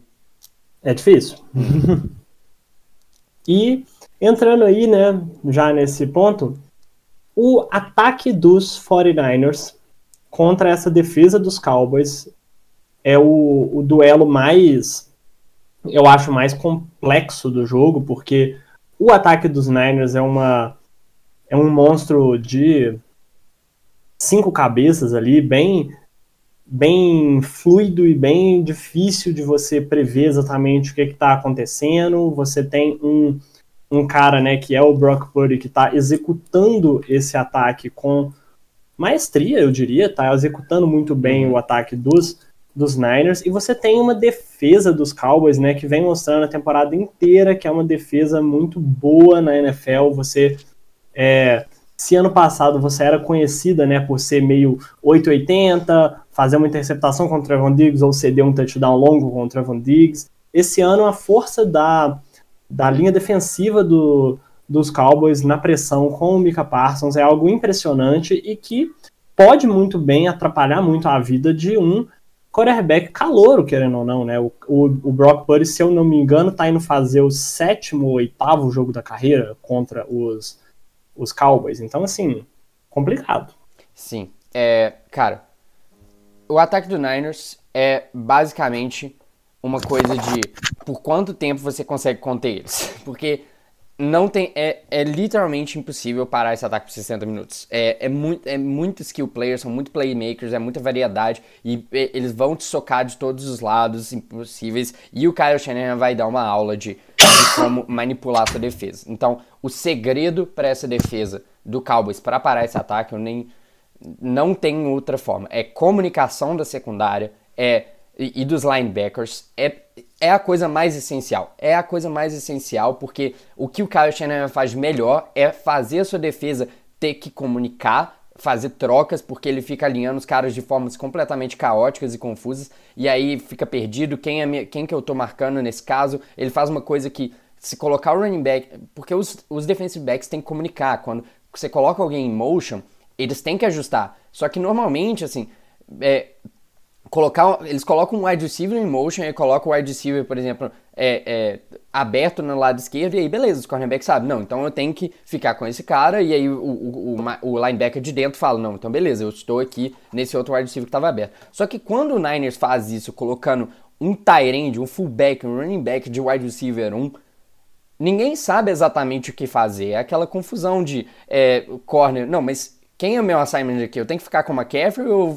ou, ou tenho que pegar no Kittle? E aí, no que você está comunicando, bom, snap na bola e aí alguma outra coisa está acontecendo, alguém fica completamente livre e aí você já sabe, colocando a bola na mão desses jogadores com, com espaço pela frente é pedir para ser assassinado. Então, é segredo para ganhar esse jogo é comunicação do grupo de linebackers da secundária, eles têm que comunicar muito e absolutamente essencial não vai dar para ganhar o jogo sem conseguir um turnover. Fica na mão é, do isso que eu ia falar, na mão do, do, do é, dessa linha defensiva do Cowboys de conseguir um turnover, de pressionar o Brock Purdy, deixar ele desconfortável, não deixar ele sentado lá esperando alguém ficar livre e conseguir um turnover. Forçar ele, ele é um rookie, sétima pick, tá jogando muito bem, é, sétima, é, sétima rodada, né, o último pick do draft, tá jogando muito bem sim, mas mesmo assim é um rookie e que está executando o sistema, é, você tem que forçar ele a fazer, a cometer algum erro. Sem ele cometer um erro, Dallas não tem, eu não acredito que eles tenham chance nesse jogo sem forçar um turnover, sem conseguir é, um strip sack, sem o Micah Parsons resolver afetar o jogo em cada um dos snaps. Então, segredo do jogo, comunicação na, na segunda linha e o Micah Parsons. Ele tem que aparecer. É ele vai ser o segredo dessa defesa do Cowboys de conseguir fazer uma jogada fora de estrutura e ganhar o jogo é, na mão dos, dos, seus, das suas estrelas. Como eu até falei, né, é, que a chave está nessa matchup e foi justamente o que você falou. Para mim é batalha de turnover esse jogo. Se o o Cowboys é, quer ter alguma chance nessa partida. Como você falou, né, Arthur? Você tem que fazer o que o Brock Purdy cometa no mínimo um turnover, né? Ou que seja sofrer um fumble, ou seja interceptado. E tudo vai ser a partir, é, a partir é, do Michael Parsons, ou obviamente né, da linha defensiva do é, Cowboys, pressionar o quarterback. Obviamente o Michael Parsons ele é o principal é, cara né, dessa, desse front do, do Cowboys. Mas se eles é, tiverem uma ajuda coletiva, conseguirem nem que seja sacar, mas pressionar para que o Brock Purdy tenha uma situação desconfortável e force a bola, porque esse é o problema também. O Brock Purdy ele, ele tá é, é mesmo sendo né, é, calor, ele tá, ele tá, jogando muito bem por conta que ele não tá sofrendo turnovers. Ele tá protegendo muito bem a bola. Uhum. Mas também nós temos que colocar ele em situações confortáveis para ver realmente se ele é sim um, um, um ótimo quarterback, né, um quarterback confiável. E isso que vai ser o importante, né? E, e pense bem, né? Só porque é, simulando né, uma situação em que seria altamente favorável para o Cowboys. Pegue um primeiro quarto aí, eles consigam já de cara, né, fazer um turnover, porque o 49ers também é outro problema que teve na primeira, no primeiro jogo. Ele foi é, demorou um pouco para o ataque engrenar, né? O Brock Purdy teve várias incompletions é, no começo, né, errou alvos é, livres, talvez era causa de nervosismo, né? Mas mesmo assim, é, suponha que o Niners tenha essa demora, né, para engrenar o ataque e o Cowboys consiga é, forçar um, um turnover é, por exemplo, um pick 6 já fique 7 a 0 no placar, depois um out e o ataque consiga é, colocar pontos no placar, a gente pode ter uma situação de indo para o segundo quarto, final do segundo quarto, com três postes na frente de Dallas e aí começa a apertar o jogo do 49ers. Então, assim, é realmente importante que a defesa mostre serviço, principalmente no começo do jogo, e, e consiga forçar ou um three and out, é, dois three outs, ou até mesmo um, um turnover, né? Com, é, obviamente, a secundária sendo muito bom, né? O, o Travon Diggs é muito bom nessa questão de interceptação, mesmo, mesmo recebendo big, é, big plays. E fazer com que isso aconteça, né? É, acho que essa que é a chave da partida para que o Cowboys tenha uma chance. E como você falou, né? É, é, em situações normais, né? De, de temperatura e pressão, se não acontecer isso, é uma matchup 100% favorável para o Niners, né? Porque ninguém, consegue, ninguém consegue um shootout, né, aguentar esse time deles, que acho que é o time mais completo da liga, sem dúvida alguma. Eu diria que essa questão do da secundária dos Cowboys, né, é algo bem interessante. O Brock Purdy é um cara que tá conseguindo esse sucesso aí no fim de temporada e nessa temporada, porque ele é um cara que tá é, tá sendo muito corajoso, né? Tá tomando riscos e esses riscos estão beneficiando o, os 49ers. É um, um, risco calculado ali que está dando certo. Se, principalmente no início do jogo, você acabar conseguindo forçar né, o Purdy a tomar alguns riscos, algumas decisões que você não vá gostar muito, assim, uma bola que pode, possa ser interceptada, você pode começar a complicar o jogo para os Niners e isso vai acabar é, tirando um pouco desse controle que os Niners gostam de fazer, você pode acabar gastando o tempo no relógio, no ataque, e pode ficar uma situação bem complicada, né? Em condições, né, se isso não acontecer, né, eu acredito que os Niners têm uma, uma, um caminho um pouco mais fácil, eu acredito que mesmo sob pressão, você consegue é, abrir a caixinha, chamar jogadas com mais corridas e passes curtos e rápidos para as laterais, né, os screens, e isso acaba desafogando um pouco a pressão no Purdy, né, essa pressão que a gente está esperando que ele receba, e esse, e esse time do 49ers ele é simplesmente incrível, né, na, nessa questão de pô, você não precisa nem fazer um passe, cara, é só colocar a bola na mão ali do Debo Samuel, do Christian McCaffrey, dos seus playmakers, e eles vão desafogar um pouco o seu caminho, né? Eles vão ter as jardas após a recepção ou jardas de corrida e vão é, criar situações favoráveis para o time. Então, é, mesmo que a pressão venha com força, os Niners são um time muito capaz que conseguem desafogar essa pressão com uma relativa tranquilidade. Passamos para as previsões de jogo? Claro, claro. Posso começar? Pode. Eu acho que o vai ser um jogo bem divertido, bem equilibrado de certa forma. Ele pode realmente começar de uma é, com os Niners tendo mais dificuldades, né, jogando um pouco mais lento, né, no ataque, mas na minha opinião esse time é um time que vai ser engrenado e uma vez que tudo começa a rodar e tudo começa a fluir ali, é uma máquina tão bem preparada, tão bem treinada, tão bem é, executada, né, pelo Purdy e pelos playmakers que você tem ali no ataque, que para mim é, os Cowboys terão que fazer um jogo muito, muito, muito bom, quase perfeito para conseguir é, ter uma chance de vitória contra os Niners. E eu estou colocando um placar final de 31 a 24 para o time da Califórnia. E você, Lima? Cara, é, que nem eu falei e, e, que nem você falou, Dallas tem que fazer o jogo perfeito. É, e eu acho que sim, eles têm potencial para parar e, e, por mais que a minha previsão não necessariamente reflita um jogo próximo, eu acho que Dallas tem perfeitamente capacidade de ganhar o jogo mesmo jogando fora de casa. No entanto, eu acho que é, São Francisco é uma força da natureza que uma vez que, que entra no, no, está, no estágio de avalanche, é muito difícil parar e isso faz com que os placares tendem, tendam a ser mais largos, porque é, uma vez que eles começam a rolar, e aí você, você como um ataque contra a defesa deles, tem que tomar mais risco, e essa é uma defesa preparada para, se você tentar tomar mais risco, você vai acabar se ferrando mais ainda. Então acho que o jogo sai do controle muito rápido é, contra esse time de São Francisco, e quando você percebe, você já perdeu completamente o jogo, tá no meio do terceiro quarto.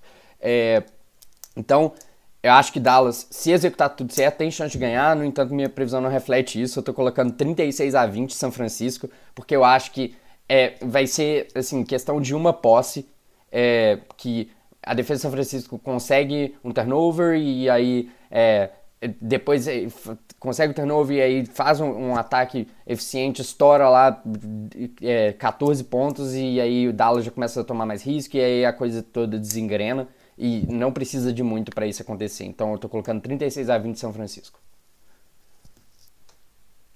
Beleza.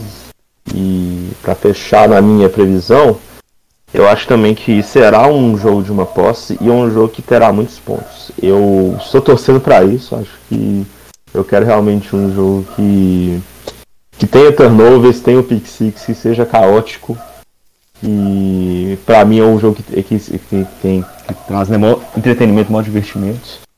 E, e tem tudo para acontecer isso.